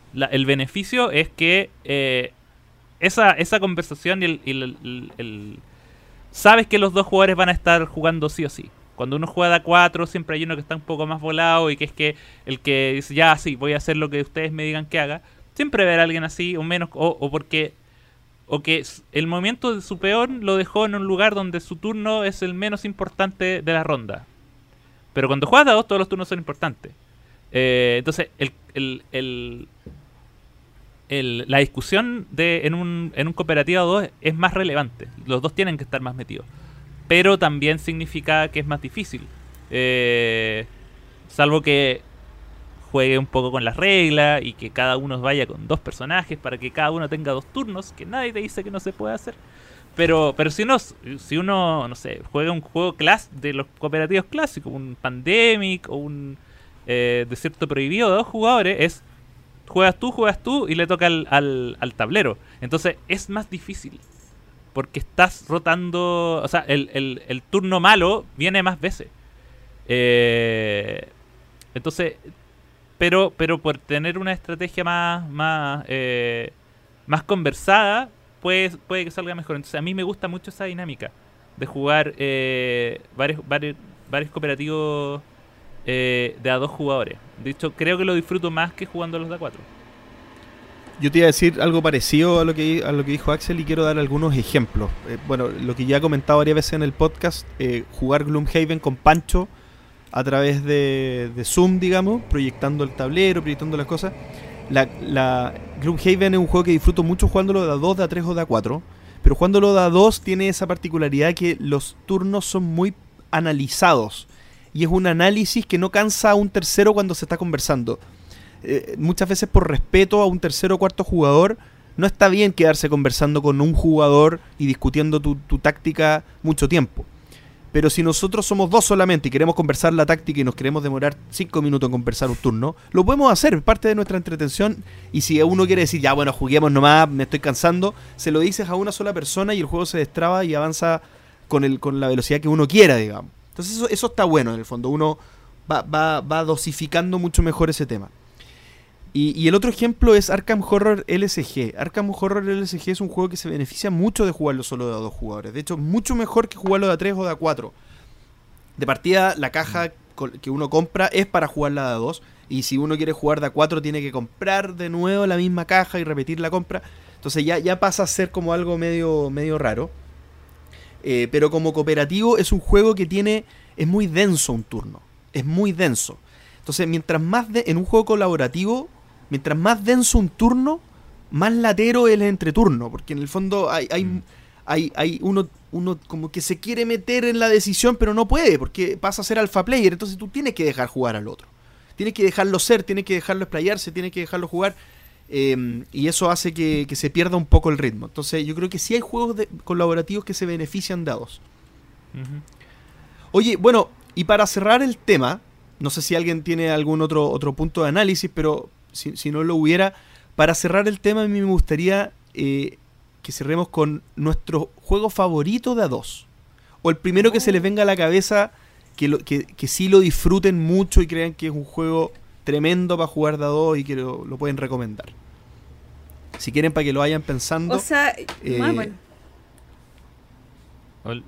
Yo creo que la Gloria es la que la tiene más claro porque Ah, ¿sí? debe tener como uno, Uno. en su No, no, a ver. Yo voy a nombrar súper rápido todo. Para más jugadores Todo. que disfrute de a dos, Gran Austria Hotel, Five Tribes y eh, creo que no lo he probado de a dos, pero dicen que Castillos de Borgoña en función es una maravilla de a dos jugadores. No, no Me recuerdo. quitaste el de Excel. El de Excel. Así lo partí jugando yo. Yo lo conocí el Borgoña. Oh. Yo igual. Y Sí. juegos de dos jugadores que me agradan, eh, como un vistazo rápido. El Quiero, que es un juego frenético de, de hacer acciones mientras eh, hay un reloj de arena con forma de un camión de queroseno. Es una locura el juego. Eh, lo disfruto. Y otros juegos que también disfruto, el Caravana al Oeste, un microjuego de 18 cartas, si no me equivoco.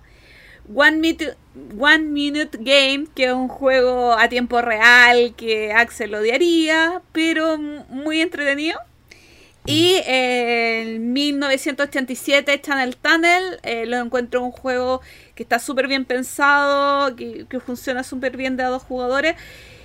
Me estoy haciendo un poquito una colección de juegos de dos jugadores, aunque no tengo idea cuándo los voy a jugar, pero ahí están, ahí están. Bien ahí, bien ahí, Gloria. Te, te apaño. Eh, yo, a ver, voy a. Tengo varios nominados, pero. no, mi, mi- favorito de la vida de, de, de A2 es eh, Ginch, de la serie GIF. Eh, para mí es el, es el juego más agresivo, más satisfactorio también. Tiene eh, componentes muy ricos.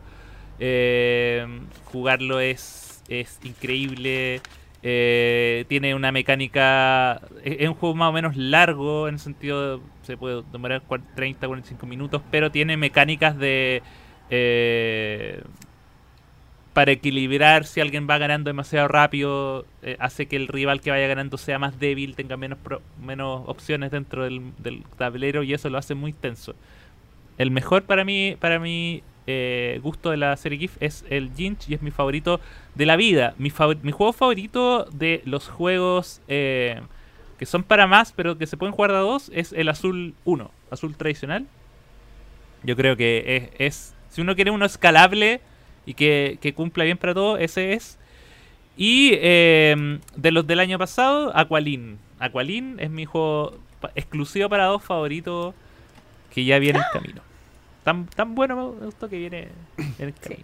Qué emoción para que lo probemos. Gen- Genial. Oye, yo, yo recordar nomás algo, eh, lo fui mencionando durante el capítulo, pero, pero son mis recomendaciones para, lo dije, para jugones que quieren algo más pesado y solamente son dos, recomiendo mucho el Through the Ages y el Le Abre. Em, se, se- en el Through the Ages, de hecho, uno deja de contar con la posibilidad de los pactos, de, la, de las mecánicas que son exclusivas para, para más de dos jugadores, pero vale la pena sacrificarlo porque el juego se agiliza mucho y la mecánica más rica del juego que es generar tu ciudad, digamos, y, y- tu civilización, perdón, y que eso ocurra lo más rápido posible, se, se hace mucho más, más placentera. Así que recomiendo esos dos juegos pesados. Eh, como juego colaborativo, obviamente el, el Arkham Horror LSG, pero quiero agregar el Héroes de Terrinoth, que, que también es una Meritrash eh, de cartitas y todo, pero que tiene la particularidad que uno tiene las cartas de personaje, no, uno no tiene un mazo, sino que son cuatro habilidades que uno tiene en la mesa y uno las va eh, mejorando. Entonces uno puede mejorar la habilidad de explorar, o mejorar la habilidad de golpear, o mejorar la habilidad de, de ayudar al otro. Entonces esto de que uno puede ayudar al otro y uno se va complementando con una persona, eh, hace que uno va jugando como un juego tipo Magic o tipo de, de ir avanzando en un, en un escenario, pero conversado siempre con un amigo, eso está súper bueno. Obviamente Magic the Gathering también sería eh, una opción que, que me la iban a sacar de la boca. Pero ¿para qué hablar más de Magic si estamos Sí. dando otras opciones? Estamos dando otras Yo, opciones. yo, yo asumí que este tema era solo para hablar de Magic. claro, claro. ¿Cómo no? Cronología lúdica. Y como ya viene siendo costumbre, ya nos vamos acercando cada vez a- al presente. Pero hoy, capítulo 194, nos toca el año 1994. Ya nos estamos acercando a ciertos clásicos. De hecho, eh, en el resumen que eh, nos hizo JJ, a quien agradecemos eh, edición a edición por, por sus grandes resúmenes de, del panorama de los juegos de mesa en cada año, ya nos vamos a estar dando cuenta de que hay nombres que son juegos que, perdón, hasta el día de hoy se venden y se aprecian como grandes obras. Así que, sin más preámbulos, JJ, por favor, llévanos en este viaje por el año 1994 en los juegos de mesa. Hola amigos del entreturno. 1994. Un año tan variado como convulsionado, con juegos destinados a romper amistades, juegos de cartas que hasta el día de hoy son superventas, y un año con un cambio importante de imagen corporativa que cambiaría para siempre la historia de los juegos de mesa en el mundo. Pero a ver, partamos por lo popular. 1994 fue el año del increíble Seis Nimt. Ese espectacular juego de cartas de Wolfgang Kramer, que actualmente vende Fractal Juegos acá en Chile, y que ha vendido cerca de 3 millones de copias en todo el mundo. El juego es de reglas muy simples y fáciles de explicar, ya que simplemente debes jugar una carta boca abajo y esperar a que el resto lo haga. Luego las cartas se irán poniendo en orden numérico en la mesa, en alguna de las cuatro filas disponibles. Quien pone la sexta carta, ouch ese jugador se tendrá que llevar las, otras cinco anteriores y que le llevarán muchos puntos en contra. Ese juego ganó el Deutsche Spielepreis. Es uno de los premios más importantes de la industria de los juegos de mesa y que se entrega en la feria de Essen. Ahí Gloria nos podrá contar un poquito más de eso. Y hablando de premios, Andreas Seifert, antes de crear su famoso Puerto Rico, ganaba el Spiel des Jahres con el juego Manhattan, un entretenido juego de construcción de rascacielos que brilla con cuatro jugadores. Y no tanto con tres jugadores. La verdad es que no, no funciona muy bien con tres. Pero de a cuatro vale la pena.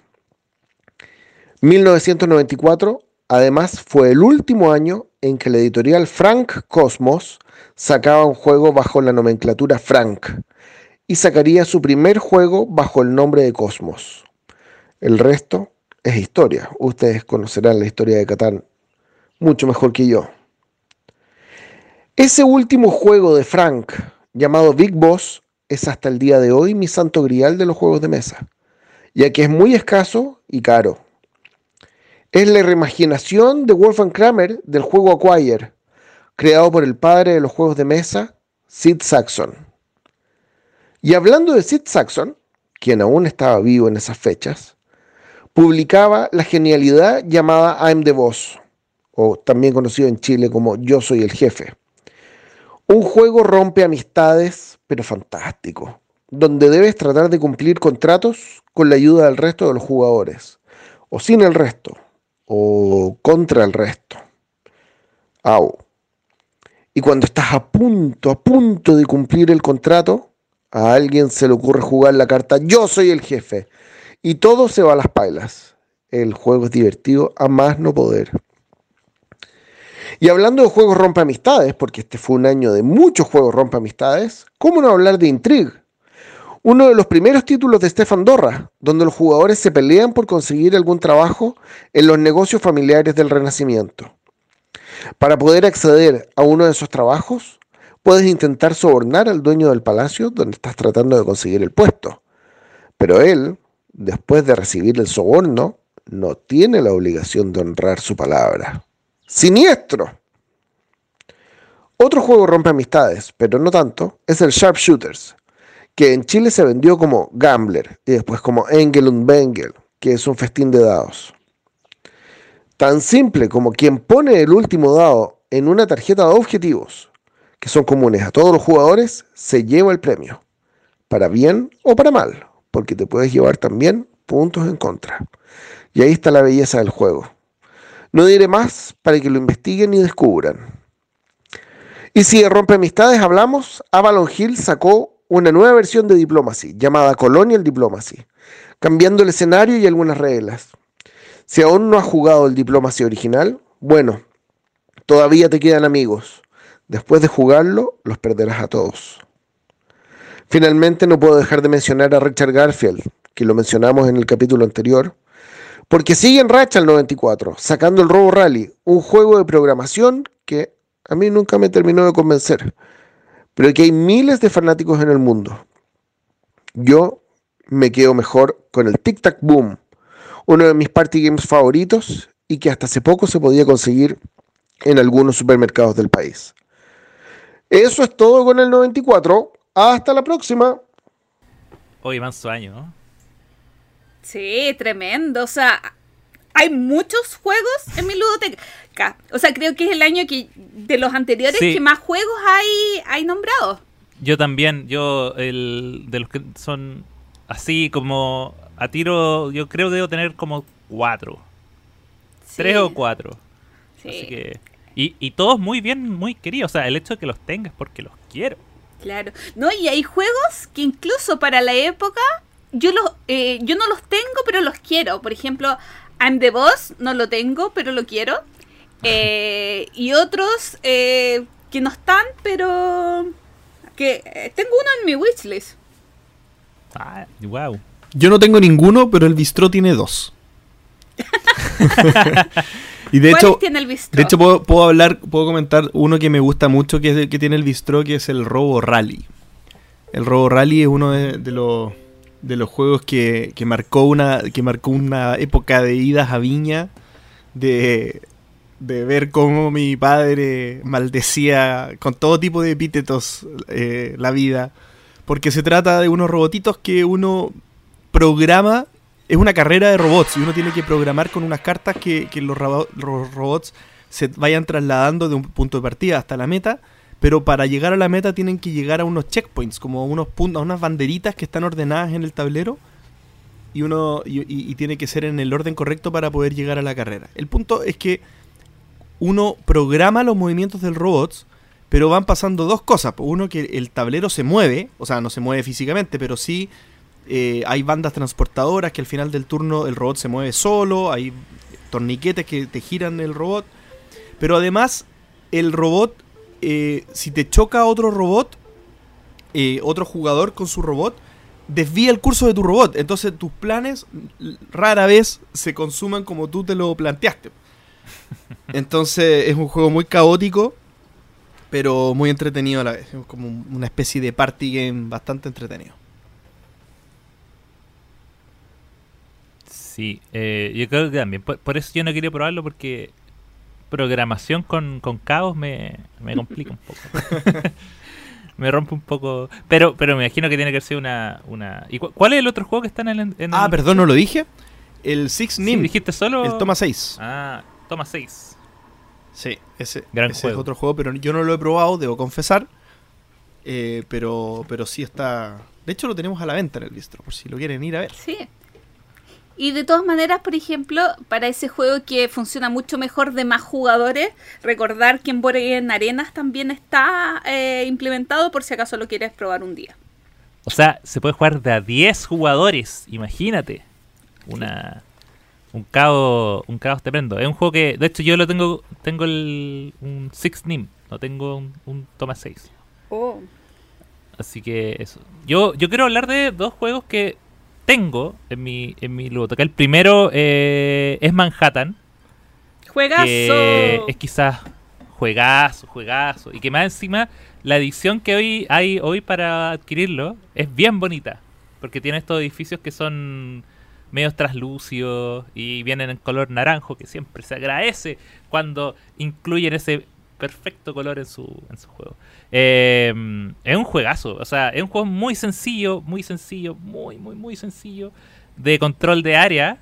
eh, control de áreas, pero también control de edificios. Control de altura, si se puede decir. Es un control de área a, en- a lo alto y a lo ancho. Control de eh, volumen. y control de volumen, una- un nuevo estilo de juego. Imagínate el 94. Eh, yo es súper es súper recomendado. Se juega con una carta. tu opción es colocar una carta nomás y elegir. Y eh, es muy interesante porque no solo es la estrategia de qué carta usar, sino que de qué piezas vas a usar en el turno. Porque tú partes, tú eliges que ya, ahora voy a jugar con las más pequeñas, pero después tengo que gastar las más grandes que son más escasas. Pero jugarla en el momento indicado puede significar ganar o perder la partida. Pero yo quizás quiero detenerme un poco más en un juego que, que mencionó JJ, que es Shark Shooters. Que viendo acá en la, B, en la BGG, tiene muchos nombres.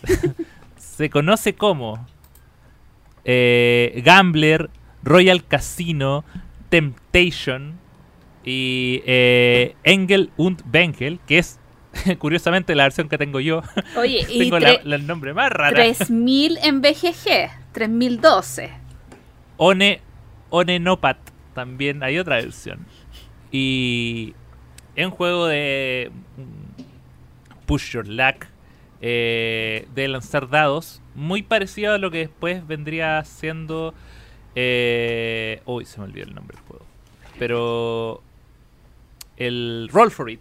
Roll for It es un juego que también es, es sobre lanzar dados y esperar que se llene una tarjetas para cumplir puntos, pero acá, claro, lo, lo interesante es que tú tienes que hacer lan- eh, tiradas y obligatoriamente tienes que colocar dados, lo cual muchas veces puede que signifique que eh, coloques dados en lugares que te quitan puntos, que yo creo que esa es la, el- la diferencia que, existe.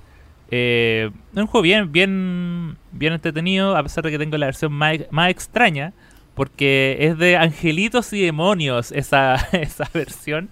Mientras que la otra, claro, tiene el nombre de Royal Casino, Sharpshooter, que tienen que ver con la mecánica de apostar. En el fondo es un juego de apuestas, de hasta qué tan lejos puedo llegar.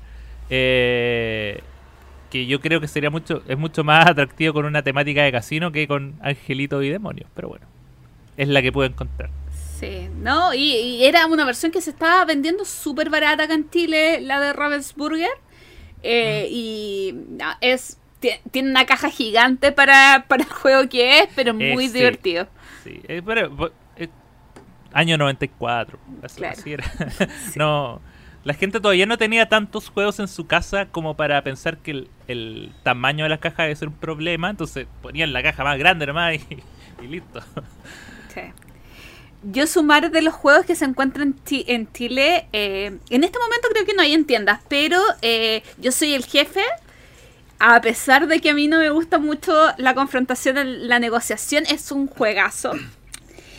Eh, oye, es que realmente este año hay muy buenos juegos. Yo me quiero detener en Wildlife Safari, eh, que después fue reimplementado como Thor, que es un juego de Reiner Nicia, eh, en el que eh, uno va haciendo una especie de mayorías de cierto tipo. Es un juego muy sencillo, muy entretenido, pero esta versión viene con animales plásticos. Sea, hay leones, Oh. hay elefantes, es una locura. Al, al final tú, tú vas puntuando ciertas... Es un juego de colección de cartas y, y- y ganas puntaje por mayoría, pero esta versión es impresionante porque tiene animales plásticos. Imposible de conseguir, yo siempre la tengo en mi wishlist, porque yo tengo el Thor, que es un juego, es entretenido. A ver, la mecánica del juego es entretenida, pero la producción de esta versión con animales plásticos es una locura. Y yo la necesito.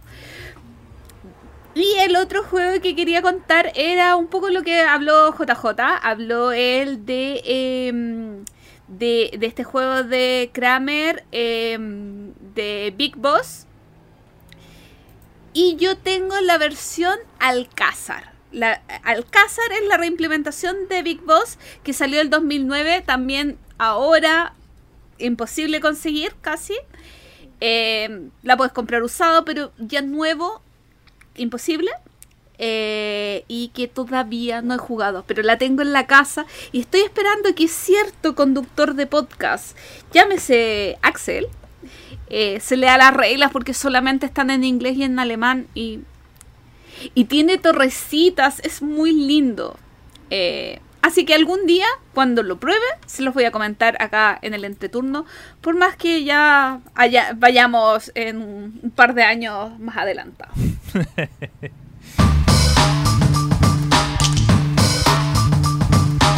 el entreturno responde. Y tenemos muchas preguntas. Tenemos Y como yo leo muy mal, el amiguito Axel, que no tiene, que no tiene dislexia, va a leerlas. Gracias, gracias Gloria. Gracias, no es culpa mía, es de la dislexia. Sí. Eh, ok. Daniel Brenis Sakimi dice: Me quedó una duda después del capítulo. Seguro me distraje en un momento. Hablaron de que el Tuscany resolvía un problema con el hecho de no necesitar producir vino. Pregunta: ¿la versión nueva Essential incluye esas cartas del Tuscany? O sea, ¿ya estaría resuelto ese problema en la nueva versión? Me quedan estas dudas respecto de la versión Essential y a las expansiones que salieron para el juego eh, original. Un saludo entre turniano. Eh, sí, Siguiente pregunta. Sí. No, eh, sí, el, el- la edición esencial incluye todas las mejoras que se le hicieron a la versión original. eh, para que sea un juego, para que sea el juego que es hoy.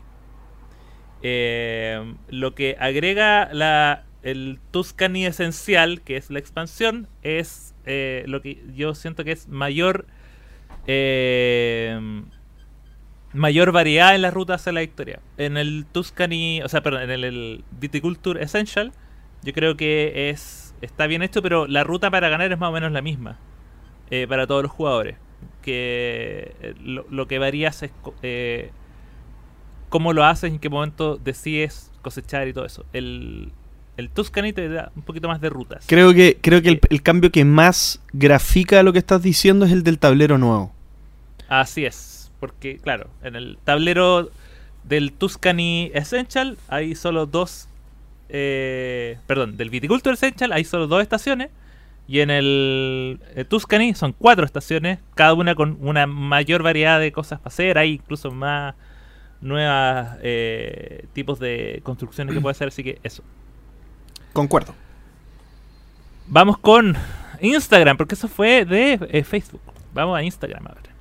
Rafa Galindo nos pregunta, ¿cómo hacen para acordarse de todas las reglas de la gran diversidad de juegos que tienen? Uh. Muy simple, no las recuerdo.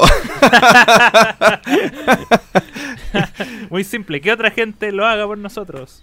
Yo creo que cuando Eh, uno es el que voy a ir, yo creo que soy el que explica más mal de los tres. Creo que cuando, cuando uno eh, tiene la costumbre de leer manuales y explicar reglas, eh, a mí me pasa por lo menos, no sé si cuando uno, pero, pero yo me preparo antes de los juegos y lo único que ayuda a habérmelo leído antes y haber jugado antes es que se transforma en un simple repaso. Pero lo tengo que hacer igual. No, es muy raro que yo me siente a explicar un juego sin el manual en la mano o sin haberlo leído antes. Mm. Yo lo que estoy haciendo últimamente, eh, creo que llevo como un año, es hacer un resumen.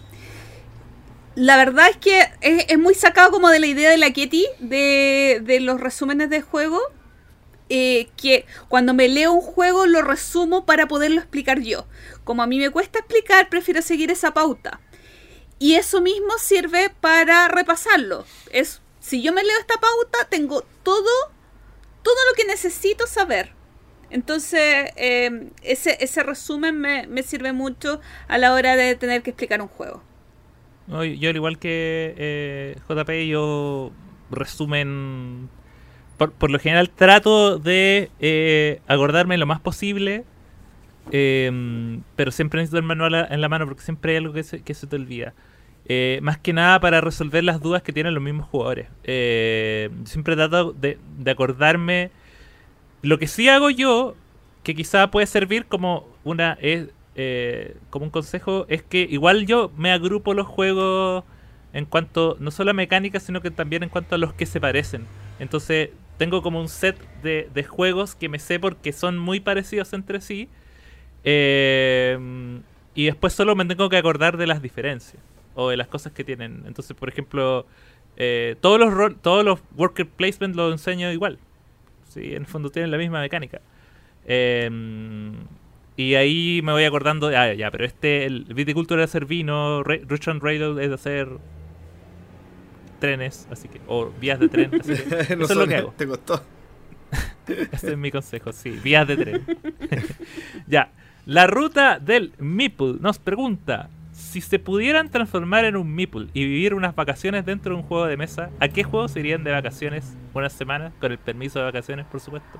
Y pueden llevar a dos amigos en forma de Meeple por si acaso, para no estar tan solos. Yo me iría a. Eh, yo no tengo Yo idea. me iría a Five Tribes.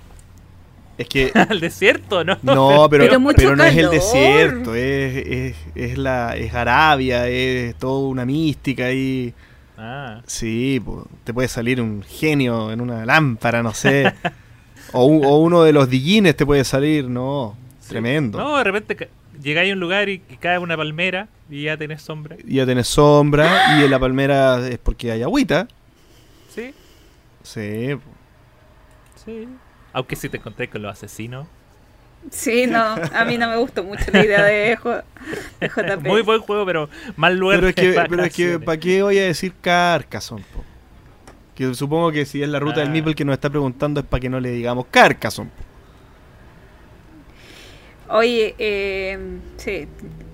Yo, yo encontré un lugar de un juego que no me gust que no he jugado, pero Chocolate Factory. Ah, ya. Me encantaría ir de vacaciones a una fábrica de chocolates, ¿por qué no? Sí, ¿verdad? Yo, eh, Ah, ya sé. para no hacer la, la respuesta Carcassonne, pero parecía, eh, me iría a Santorini. Ah, está bien. Sí, Qué o, lindo. o eh, un poco ya un poco más me iría en on tour, porque sí iría por todo Estados Unidos. Entonces, 10 no 10 solo- días en Europa. o podría ir en Europa porque ya me llegó la expansión, así que también. puedo- Oye, ¿y a Dinosaur Island? Oh, qué buena, sí. ¡Qué miedo! Pero, pero oye, no, pero está miedo. comprobado que si tú no eres un hooligan, te portas bien, no te comen los dinosaurios. Sí. Ah, o si te comen. No, a los hooligans. Hay que portarse mal. A los hooligans no se los comen. Hay que Sí. portarse mal. Sí, pero de todas maneras, eh, casi a cualquier juego que tenga castillo, a mí, o sea, porque sí, yo lo pensaba, Bora Bora, ay, qué rico. No, a mí no me gusta el calor. Lo mismo que pensaba del juego de, de Axel. A mí, eh, desierto no me llama la atención, pero un castillo medieval, wow. Ah, me, me- adoro los castillos. Me, me encantaría cual- ser un meeple en cualquier castillo.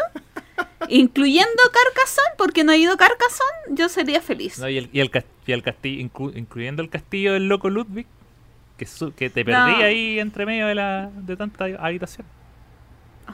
Puede ser, incluyendo eso. Aunque una fábrica de chocolate tampoco me También de, sí. No, de todo me gustó Dinosaur Island. Sí, en buen lugar. En buen lugar. Y no me entero. Ya. El de encuentro nos pregunta, si tuvieran que recomendar solo un juego de cada uno de los autores destacados, ¿cuál sería? Esta es una muy buena pregunta y es tan buena la pregunta que no la vamos a responder ahora. Ahora. Sí, no. eh, yo creo que deberíamos hacer un top de nuestros au- autores destacados y nuestros juegos favoritos. Sí, Así que eso podría, va a ser, o sea, va a ser respondida en, en extenso. Así que, eh, de hecho, el- la no respuesta debe ser mayor honor que, que la respuesta. Así que muchas gracias por tu pregunta. sí, sí, gracias Jimé. no, no adelantaste la, una pautita de algún programa futuro. Nicolás Díaz Briseño, mira, nos pregunta algo que tiene que ver con lo que conversamos hace poco. ¿Seven, Seven Wonders o Seven Wonders Duel? Duel. ¿Y qué, ¿Y qué juegos jugarían en verano por temática principalmente? Porque en verano pensamos en vacaciones y la playa. A mí me gusta más el Wonders normal. A mí igual. No, el Duel es mejor juego. sí, para jugar de... Claro, porque eh, aparte el Seven Wonders es, es bueno de a 4. Ya, de 5. Mm. Pero si tengo 4 o 5 jugadores, no se me ocurriría jugar Seven Wonders. En cambio, el Seven Wonders Duel, eh, si tenía una persona para jugar, son dos jugadores, es muy buena opción para dos jugadores. Es casi mejor que, que otros, que varios otros juegos en muchas situaciones. Sí, pues. ¿Y eh, juegos como de temática de verano? O para jugar en verano. ¿Temática de verano? O para jugar en verano, sí, dice. O sea, Eh, yo, yo siempre quizá he pensado que, que, que si tú querís jugar en la playa tenés que llevar cosas impermeables. O sea, yo me llevaría un uno de estos bichitos, ¿cómo se llaman? Los Hive. Me Ah. llevaría un Hive, me llevaría un... qué sé yo. A ver, ayúdenme. La versión esta del... Del, del Hanabi de, de ficha. Hanabi de fichas. Hay un Hanabi que es como de fichas, ¿no? No. O sea, que yo sepa, ¿no? Me está sorprendiendo. O bueno, eh, pe- pero Así cualquier que- versión impermeable de algún juego. Pensando en que se va a estropear. Yo odio la playa. Sí, pero es para, No. es para una persona que no la odia, por Gloria. No, digo, por eso no se me ocurrirían juegos como, como para jugar allí. ¿Sabes, ¿Sabes qué? Yo, yo en la playa, como uno va a relajarse, eh, me funciona bien los juegos de carta cooperativo. Un, un Hanabi. Yo la otra vez jugué eh, ¿The Mind? eh, The Game, The. Game en la playa y fue exitazo. Porque estábamos como súper tranqui, Buena idea. ahí en la arenita. Y se le puede poner protectores ya, si te molesta. Y se le pueden poner protectores si es que te preocupa. tanto. ¿Con quién fue en la playa? No, ahí la locura. Frenético. Salta a la arena. Sí. Pero encima de una toalla. Eh, Cetáceo, nuestro amigo. Todos sabemos que tienen su- sus autores favoritos, pero ¿hay algún autor nuevo al que le estén siguiendo la pista? Yo, yo quizá no nuevo, pero uno nuevo para mí. Que, que, que yo no había. Que yo después buscando supe qué otros juegos había hecho. Pero que realmente para mí se puso en el mapa de manera ya bien. eh, ay, aquí tengo el nombre. Israel Sendrero. El, Ah. autor. Pero con la Tail. Pero con la Tail. ¿Ah? Nunca ha hecho un juego solo. ¿Cómo? Que Isra, Isra nunca ha hecho un juego solo. Siempre lo hace con Taylor. Bueno, pero Pero estoy tratando de dar mi, mi- mi personaje. Eh, Israel Sendrero que se puso en el mapa con Red Cathedral para mí. Y, y es, eh, claro, él, no sé si colaboración con otras personas o no. No, no conozco mucho el, el proceso, pero, pero, pero estaba, había estado, creo, en, en, en Mondrian de dados. eh, un juego que se llama Smoothies. Eh, un juego que se llama Ramen. Que son juegos que me suenan, pero que realmente no no sé si han tenido el éxito que ha tenido Red Cathedral ahora. Y yo Red Cathedral ahora lo probé. Y eso hace que me interese más en lo que va en los siguientes pasos que, esta que este diseñador vaya a dar. Red Cathedral me parece un tremendo juego. Y me, me, me- me voy a, me voy a fijar en el próximo juego que él publique. O que él diseñe más bien. Sorry, sí. Sorry JP, pero eh, que, quiero plantearlo porque suena súper machista. porque todos los juegos lo ha hecho con su esposa. Entonces que no lo nombres a él, suena, me, me, me, me, sé que no lo sé que tú no lo haces de mala persona, pero eh, al, al ser siempre un dúo eh, que ha diseñado todos los juegos, me, llama la atención que solamente se nombre el hombre. Por eso Que no, hice es la que no sabía, que no lo sabía eso. No, sí, estoy, po- estoy aquí con la información que te tengo del... Claro, pero Sí, es que, me- bueno, porque- está bien. O sea, por eso lo quería plantear.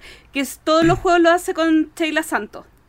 Que, que su pareja. su Pero aplica el mismo comentario, pues ahora que sé eso, eh, eh, aplica lo mismo. La- esta pareja de diseñadores, no, no, obviamente no había un afán de, de minimizar a nadie. lo sé, sé- sé que no lo había, JP, por eso te lo estoy aclarando. Sé que tú eres más feminista que yo, entonces por, por eso, por eso mismo, por eso mismo lo quería plantear. eh, porque, claro, porque notaste uno y no. Es como muchas veces yo puedo decir este juego de Kramer y sin nombrar a Kisling, que pueden ser que tenga incluso más relevancia el otro.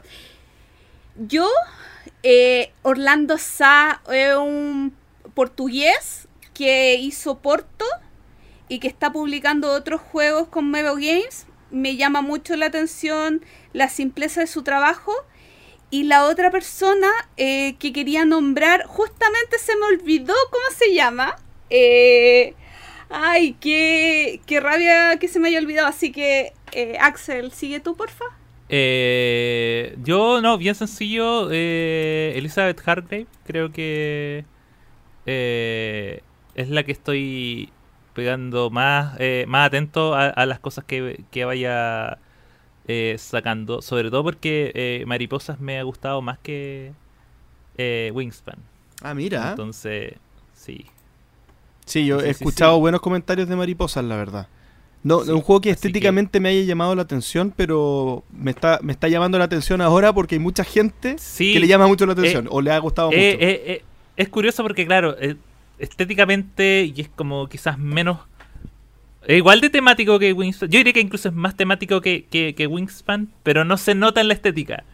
Eh, pero. Pero sí, pero sí da. Pero sí es, es interesante ver cómo el. cómo está haciendo estos diseños que son e- extremadamente temáticos y todos vinculados como con el mundo de la naturaleza. Eh, me parece que una, una bocanada de aire fresco bien, bien interesante y lo bueno es que están funcionando. Eh, independiente de que a mí me funcione menos Wingspan, o sea, uno no puede negar el impacto que tenía Wingspan y la, la- la cantidad de la gente que lo sigue, y a mí sí me funcionó más Mariposa.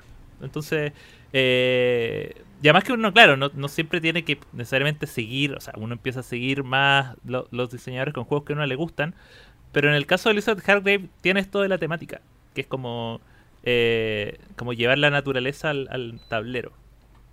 Basta de castillos medievales, Gloria, lo siento. Oye, yo el diseñador que iba a decir se llama Julián Pombo. Es uruguayo Pombo. y fue el que hizo eh, junto a Vita en la Cerda eh, Mercados Mercado de Lisboa. Sí, eh, está desarrollando otro juego y, y es como un diseñador a tener en, en pensamiento porque a mí Mercado de Lisboa me gustó muchísimo. Un juego de una complejidad media, eh, muy, muy, muy, muy agradable de jugar. Así que ahí está, lo tengo marcadito. Jugando con Ketty nos hace un llamado desesperado. ¿Cómo hago para jugar más? Estoy en sequía lúdica. Emoji de llanto. Yo le contesté ahí mismo que me adopte, pero es lo que se me ocurre. Eh, ¿Pero en pandemia o en general? Es que.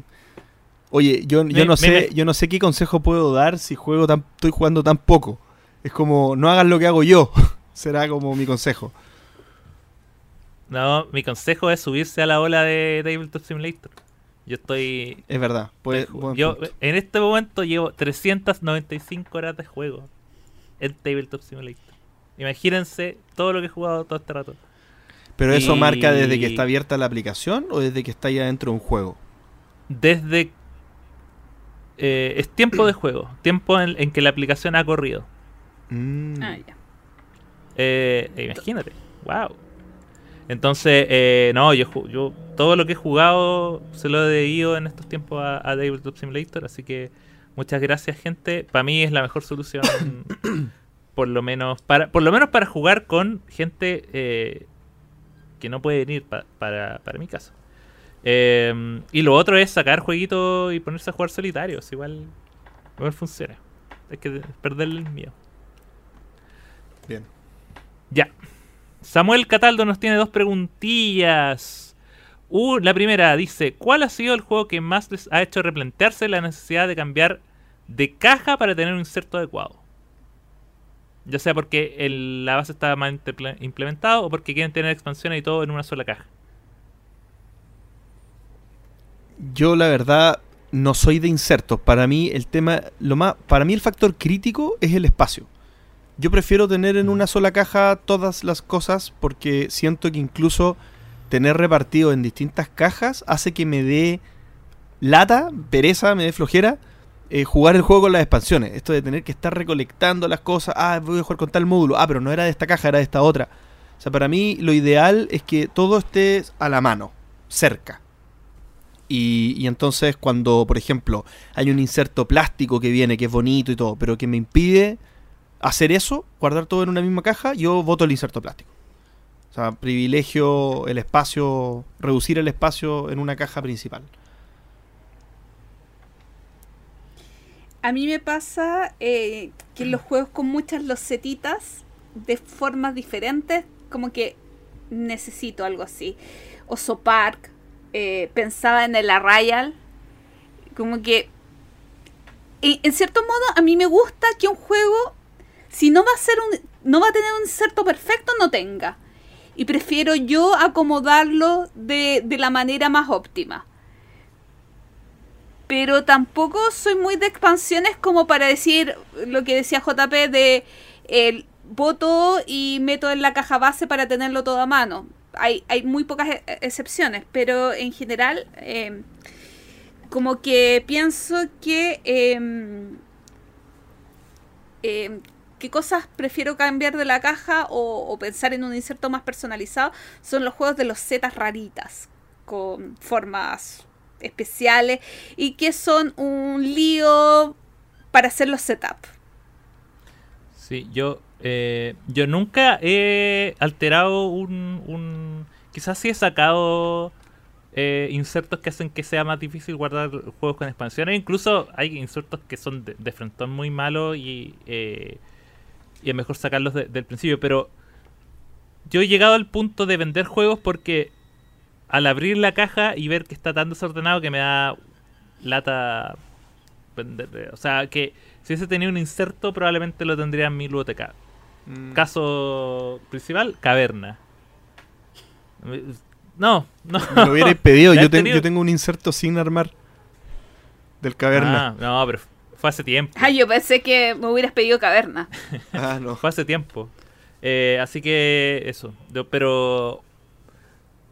Pero yo por lo general tra- trato de que, de que ocurra. so- soy más de sacarle cosas para que entre todo que de agregarle cosas para, para ordenar. Que quizá.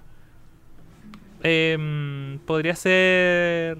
No sé, es que yo creo que si entro a esa, a esa locura no, no me van a sacar nadie, ya no. No, no más. Ya. Y la otra pregunta la vamos a eh, reducir de tamaño, vamos a llegar a su, a su esencia, pero es básicamente eh, con lo factible que resulta realizar upgrade de piezas, de componentes e insertos también. eh, ¿Hasta qué punto consideran un juego... eh, ¿Hasta qué punto pu- consideran que un juego podría considerar una, la versión original del autor? ¿Hasta qué punto pasaría hacer este tipo de cambio estético, pasar a comprometer la identidad original del juego? ¿Les afecta aquello? El hecho de, por ejemplo, eh, cuando se... Eh, eh, habla mucho de deluxificar los juegos. Eh, ¿Es eso cambiar la visión del autor o la versión original? O, o por ejemplo, si hay juegos que de repente uno tiene juegos que a pesar de que uno sabe que son los más eh, son más feos que las versiones originales, uno igual tiene la versión nueva porque quizás es, es mejor y se entiende más. Pero es, es esa parte estética parte del, del de la de la visión original de autor. Chiquillos. Yo creo que en muchísimos de los casos el autor entrega un juego y es la editorial la que pone la parte de arte y estética. La visión del autor que se queda muchas veces hasta la mecánica. Mm. Hay muchas, hay muchas cosas que no son así, pero entonces probablemente lo que llega a nuestras manos no es mucho vi- de visión del autor. Sí. Eh, y que eso se modifique. Yo creo que acá hay, hay, hay como una diferencia entre la regla casera, y, y disculpen irme para otro lado, entre la regla casera, que sí creo que es eh, saltarse la, la intención del autor, y los upgrades que tú le puedes hacer, que para mí no serían saltar la esencia del autor. Estoy de acuerdo. Eso. No, yo, yo, yo soy más tajante. Yo creo que si es de componentes nunca la afecta. Eh, porque eh, el- el- es muy raro que pensar que puede haber un caso, pero si estamos hablando de generalidades acá, eh, el diseño es totalmente aislado de la fase de producción y, y en la fase de producción hay otras personas, salvo que estemos hablando de Ryan Lockett, que hace todo, pero en la generalidad la fase de producción eh, es otra persona la que está a cargo y otra persona la que toma decisiones y, hay un diseñador de componentes que toma otras decisiones. Em, yo, yo creo que si yo me hago un catán en la casa con materiales eh, desechables, el, el juego es el mismo y la experiencia de manipulación de componentes cambiará un poco, pero pero no, no creo que, que, que Don... ¿Cómo se llama? Uy, se me olvidó el nombre. Samuel. No, no, no, Samuel. no Don Samuel, el, Ah, no. el- el- el diseñador Ah, de Catán. eh, Klaus que Don Toy- eh, Klaus, se vaya a enojar, ni mucho menos, al contrario. Que Santa Claus. que un halago que existan esas cosas. Carlos. Oye, volviendo al tema Ah. inicial, porque hay un catán de chocolate. Hay un Catán de chocolate. Sí, todo, todo vuelve al, al- Todo vuelve al chocolate. todo vuelve al chocolate. Oye, Carlos Lino. Nombre del capítulo. Ah. Carlos Lino, volvemos a Facebook además. Carlos Lino Marcelini Yus eh, nos pregunta: El otro día mirando la mesa de DAM, David hablaba de errores de novels al publicar un juego y entre esos mencionó la falta de código de barra al reverso de la caja. Eso me hizo preguntarme qué cosas mejorables han podido apreciar en ediciones chilenas, sobre todo autor que crean que hayan sido, que hayan eh, podido ser más que nada por inexperiencia. Por ejemplo, arte, componentes, manuales, etcétera. Eh, yo creo que, o sea, desde mi punto de vista, y le dedicamos un tema completo en un podcast, eh, manuales. Yo creo que lo que más falta al, al, al autor chileno es la claridad y hacer un buen manual. Pero Que ha ido mejorando, pero yo creo que siempre es la falla. Yo creo que a nivel, a nivel gráfico de diseño tenemos cosas muy buenas, eh, pero cuando estamos con, en- con Igual, igual es curioso porque en el fondo uno tiene la cercanía con los autores chilenos y uno a veces aprende el juego porque te lo explica el autor y tú dices, oh, qué buen juego. Pero cuando alguien que no tiene este el nivel de cercanía va y se lo compra y me imagino la experiencia total de leer el manual es como diferente. Y también, y también aclarar una cosa, que, que, que, que- que no sé si estaba a propósito hecha así la pregunta, pero no siempre se relaciona al tema de... de no me acuerdo la palabra, pero no sé si era como aprender de la experiencia, como... No, no, no es como que por inexperiencia, no es por, por inexperiencia yo lo hago. Puede ser porque no tengo plata. O sea, el diseño es caro. Ah. Los componentes Sí. son caros. O sea, yo quisiera que mi juego tuviera los componentes de Cool Mini or Not. Quisiera mucho. Pero, pero es súper caro producir así. Y para que una empresa pueda producir así, tiene que generar un volumen importante. Tiene que tener excelentes contratos de producción en China. Tiene que tener excelentes contratos de cadenas de distribución para que traer peso eh, le salga más barato. Entonces yo creo que por ese lado no va, porque uno ahí yo creo que la disposición está, ellos quisieran pero no pueden. Pero sí creo, como Axel, yo iba a decir también temas más de... yo iba a ser más generalista, pero iba a decir temas que quizá como jugón tú puedes detectar. Como que, que tú puedes sentir y vivir y en una fase de pruebas tú puedes con amigos, con gente, eh, eh, ¿cómo se llama? Evitar. Por ejemplo, un mal manual, eh, yo creo que si tú te das cuenta que tu manual, manual es malo, tienes que, tienes que detener el lanzamiento, tienes que corregirlo. El manual malo puede hacer que tu juego tenga la percepción equivocada y que se, se destruya la opinión pública porque nadie sabe jugar tu juego. O sea, puede ser muy grave. Sí. O sea, hay te- y, eso es un tema que no debería tener costo. O sea, sí puedes contratar a alguien que te haga el manual. Es, está- es- claro. Pero hay, hay pequeños detalles que no deberían influir eh, en tu presupuesto. Eh, como testear manual. Son tus horas, sí, pero... em, cosa- yo tengo una tontera, que es que por favor el nombre del juego esté en todas las partes del borde del juego. O sea, es un, tema súper tonto de diseño, pero me ha pasado que hay juegos que no está, entonces tú no lo puedes colocar en tu ludoteca de cualquier forma. Y es una estupidez. O sea, es súper tonto. Hay cosas también, por ejemplo, que las cartas puedan tener funda. ¿Por qué no? ¿Por qué quieres hacer un tamaño que no existe? O sea, hay pequeñas tonterías que uno como jugador ve y que muchas veces gente que es más novel en esto no ve. Y sobre lo de la mesa de Dam, eh, uno de los consejos que siempre da Dam es que él el primer juego que es- hizo fue un deck building caro. Fue una tremenda producción y gastó mucho, cuando nadie lo conocía. Entonces, igual es importante de repente no eh, darte a conocer antes de tirarte con un mega proyecto. Porque después te encuentras con un monstruo, con un juego caro, con un juego que no es tan fácil de comercializar, con que nadie te conoce, con que no has hecho redes. Entonces, es importante el, el tema que siempre insistimos en de la asociatividad. De, de conocer a otros autores, de conocer a quien les vende, a las tiendas, distribuidoras, y que muchas veces van a vas a recibir consejos de ellos. Oye, y, sobre eso, también como para cerrar, eh, quiero aprovechar hacer la mención porque en el capítulo anterior hablamos de eh, del, manual de Kiltros. Y después, entre, entre los podcasts salió el video. Y efectivamente el video está mucho mejor hecho y, creo que está... eh, es la forma pa- apre- para aprender a jugarlo, me quedó mucho más claro.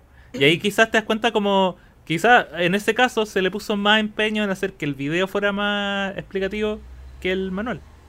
Eh, entonces, y ahí tú te das cuenta que el problema no era del juego, el juego no era el complicado, sino que la forma que elegiste de explicarlo. Sí. O sea, si hubieran utilizado, como lo hace la Ketty, Mm. si hubieran utilizado para el guion del video es, esa, esa estructura de reglas hubiera quedado mucho más claro. Sí. O sea, la Ketty hace los resúmenes para como guion de su video. O sea, si el guion del video hubiera sido el manual del juego, al leerlo hubiera quedado muchísimo más claro. Sí. Bueno, así que, cabros, ahí ya saben qué no hacer. Jonathan Valencia nos pregunta, ¿se unirían a un club de juego? Sueño con un futuro donde se hagan torneos y participen clubes, clubes del país de, de distintos juegos. O que estos clubes sean una voz la cual puedan testear y probar nuevos juegos nuevos. Yo siempre he tenido la, la curiosidad de, de cuál es la, la...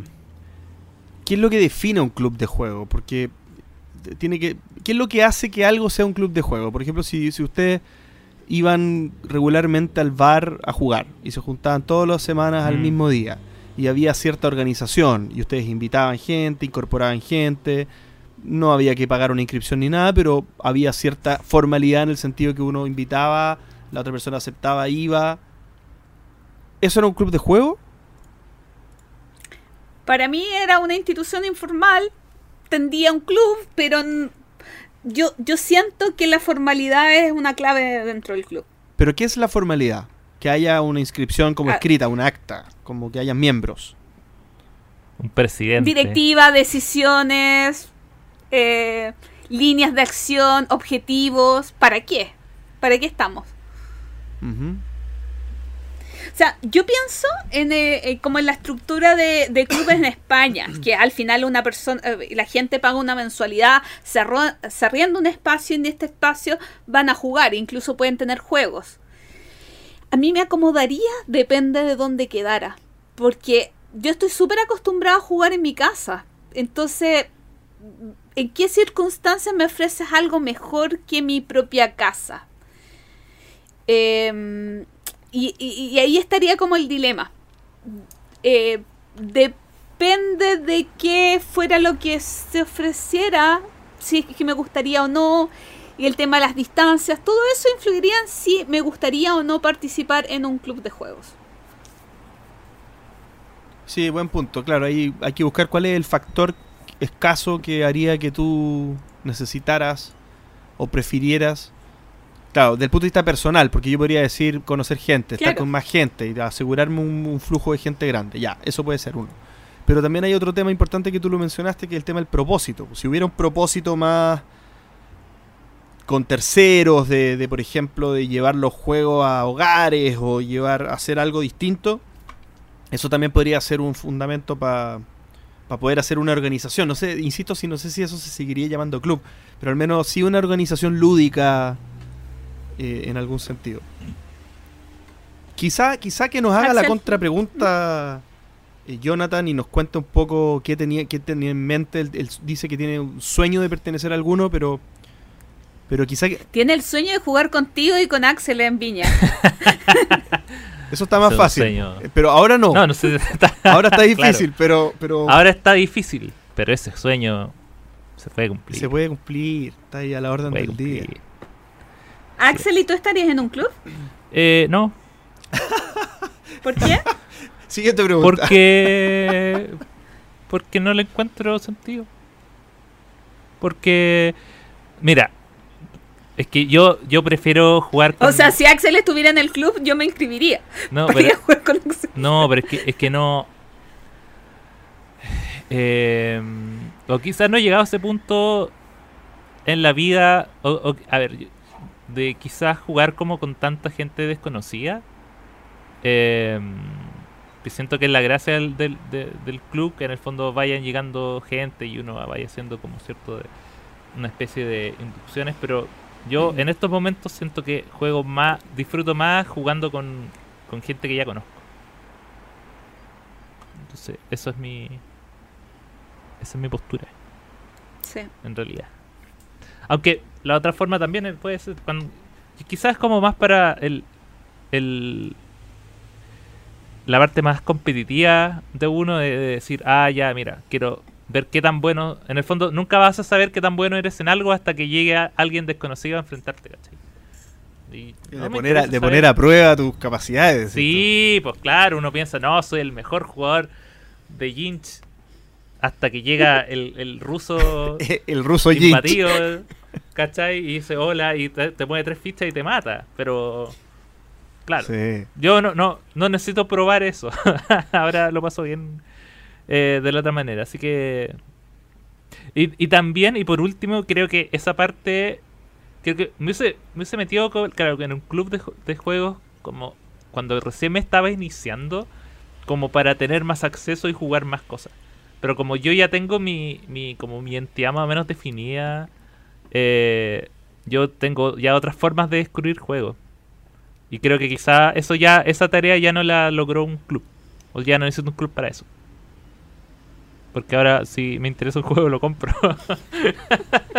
es como, oye, que lo voy a probar. ¿Cómo probarlo? Ya lo compro. No me gustó, lo vendo. Listo. Bueno. Carla Santamaría pregunta, hace dos preguntas. La primera, ¿y César? Y la segunda pregunta, ¿qué me recomiendan si quiero empezar a jugar Dungeons and Dragons? Pero los amigos que tengo no qui- quieren que yo sea el máster y no tengo idea de nada. Uy, pero qué complicado. Bueno, la, la primera pregunta es más fácil. César ya no está más en el entreturno. Creo que lo anunciamos. pues, lo- no lo anunciamos en el podcast, ¿o no? Sí, Sí, sí. Quizás no escuchó ese capítulo. Quizá. No, si Carla, Carla es, la, es el top 2 de las personas que más nos escucharon Ah. este año. ¿Cuánto quizá, eran? Mi- eh, ¿12.000 horas creo? Por ahí. quizá escucha los capítulos pares y lo anunciamos en uno impar, algo así. Puede ser, puede ser. Claro, pero él, pero si se fijan, bueno, César, de hecho, leímos una pregunta de él hace un ratito. Sigue siendo nuestro auditor, así Sí, que sigue- seguimos claro, conectados. ya no está ya no está con nosotros en, en voz, pero sí en, en- en letras. Exactamente. Y la segunda pregunta, ¿qué, has- qué, qué consejo me pueden dar para... ¿Cómo era? Para... Dice, eh, empezar a jugar Dungeons and Dragons, pero los amigos que tengo quieren que yo sea el máster y no tengo idea de nada. Ok, ¿Puedo, responder yo que lo- yo sé que ustedes Por- tienen más experiencia, o tal vez Gloria más que tú, Axel, porque tú, no has jugado rol. Yo tengo cero experiencia, yo acá me declaro ignorante. Pero Yo al menos soy- lo tengo más Yo soy fresco. esa persona. Mira, yo soy esa persona que no tiene idea de nada. Sí, mira, yo que lo tengo fresco, que he estado como estudiando bastante para poder ser máster, o retomar ser máster más bien, em, creo que más allá de no tener idea de nada, lo, lo clave es querer ser máster. O sea, y suena súper tonto, pero, pero yo creo que lo peor que podríais hacer es tomar la responsabilidad de masterear una campaña porque te lo piden, pero tú en realidad quieres ser jugador. No hagas eso, porque vas a pasarlo mal, no, no, vas a tomarlo como una tarea, como una obligación, y va a ser un parto porque la, la, la, la- el, deber que uno se lleva para la casa de- entre sesiones para poder continuar desarrollando la historia es importante. O sea, es una responsabilidad. Requiere preparación, requiere lectura, requiere ver cómo la historia va cambiando, los ajustes que hay que hacerle. Y entonces lo otro sería si los jugadores que quieren jugar contigo tampoco saben nada, bueno, eh, entonces, y tú quieres ser máster, apréndete las reglas más básicas y partan jugando y en el camino van agregando el resto de las reglas. Nadie te va a criticar ni te va a enjuiciar porque una regla que en el camino no entendiste a la perfección, saliste del paso y la y la inventaste en el camino y, bueno, y el día de mañana buscarás la regla correcta y, después lo, lo irán corrigiendo. Pero yo creo que se puede empezar a jugar con el mínimo de reglas posible. Lo importante es tener la actitud y el, grupo. O sea, igual es importante que en, esta época han salido muchos productos que son aptos para el primer acercamiento, que no es necesario que te compres los tremendos manuales y te aprendas todas las reglas. Hay muchas cajas de inicio de diferentes juegos. Y en el caso de AD&D hay, entonces, eh, AD&D dije, Sí, se me cayó el carnet. Eh, eh, en el caso de D&D hay, entonces, em, si tienes ánimo de hacer esto, ¿para qué crear una historia nueva? O sea, si quieres sentirte cómodo, puedes ser con una historia prehecha. Hay muchas en internet, el- en los mismos kits de inicio vienen historias prehechas, incluso vienen personajes prehechos. Esto estoy inventando un poco, pero creo que Es sí. así. Eh, en- entonces, eh, si te animas, como dice JP, tienes que tener las ganas de hacerlo primero. Eh, ¿Por qué no tratar de adquirir una de estas cajas de inicio para ver qué tan cómodo, cómoda te sientes con ser master y qué tan qué tan bien se sienten tus amigos y también saber si es que tienes más experiencia en rol porque quizás incluso pueda ser n- no sea necesario que sea en ese mundo quizás puedes irte por algún mundo otro mundo alternativo más sencillo en reglas Quizá para cerrar, no es necesario haber jugado antes para ser máster, eso es falso. Creo que lo puedes empezar a hacer eh, desde cero.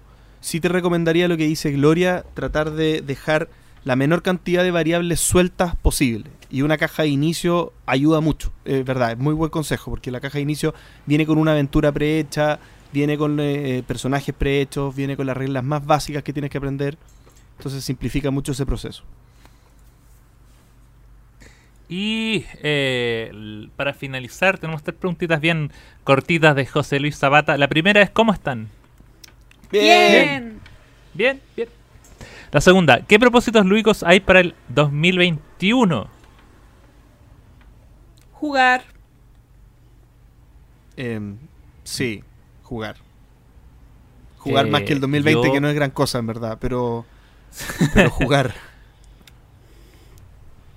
Yo creo que yo creo que lo mencioné en el en el podcast anterior, que es eh, me- mejorar mi habilidad explicando juegos, poniéndome desafíos eh, un poco más locos.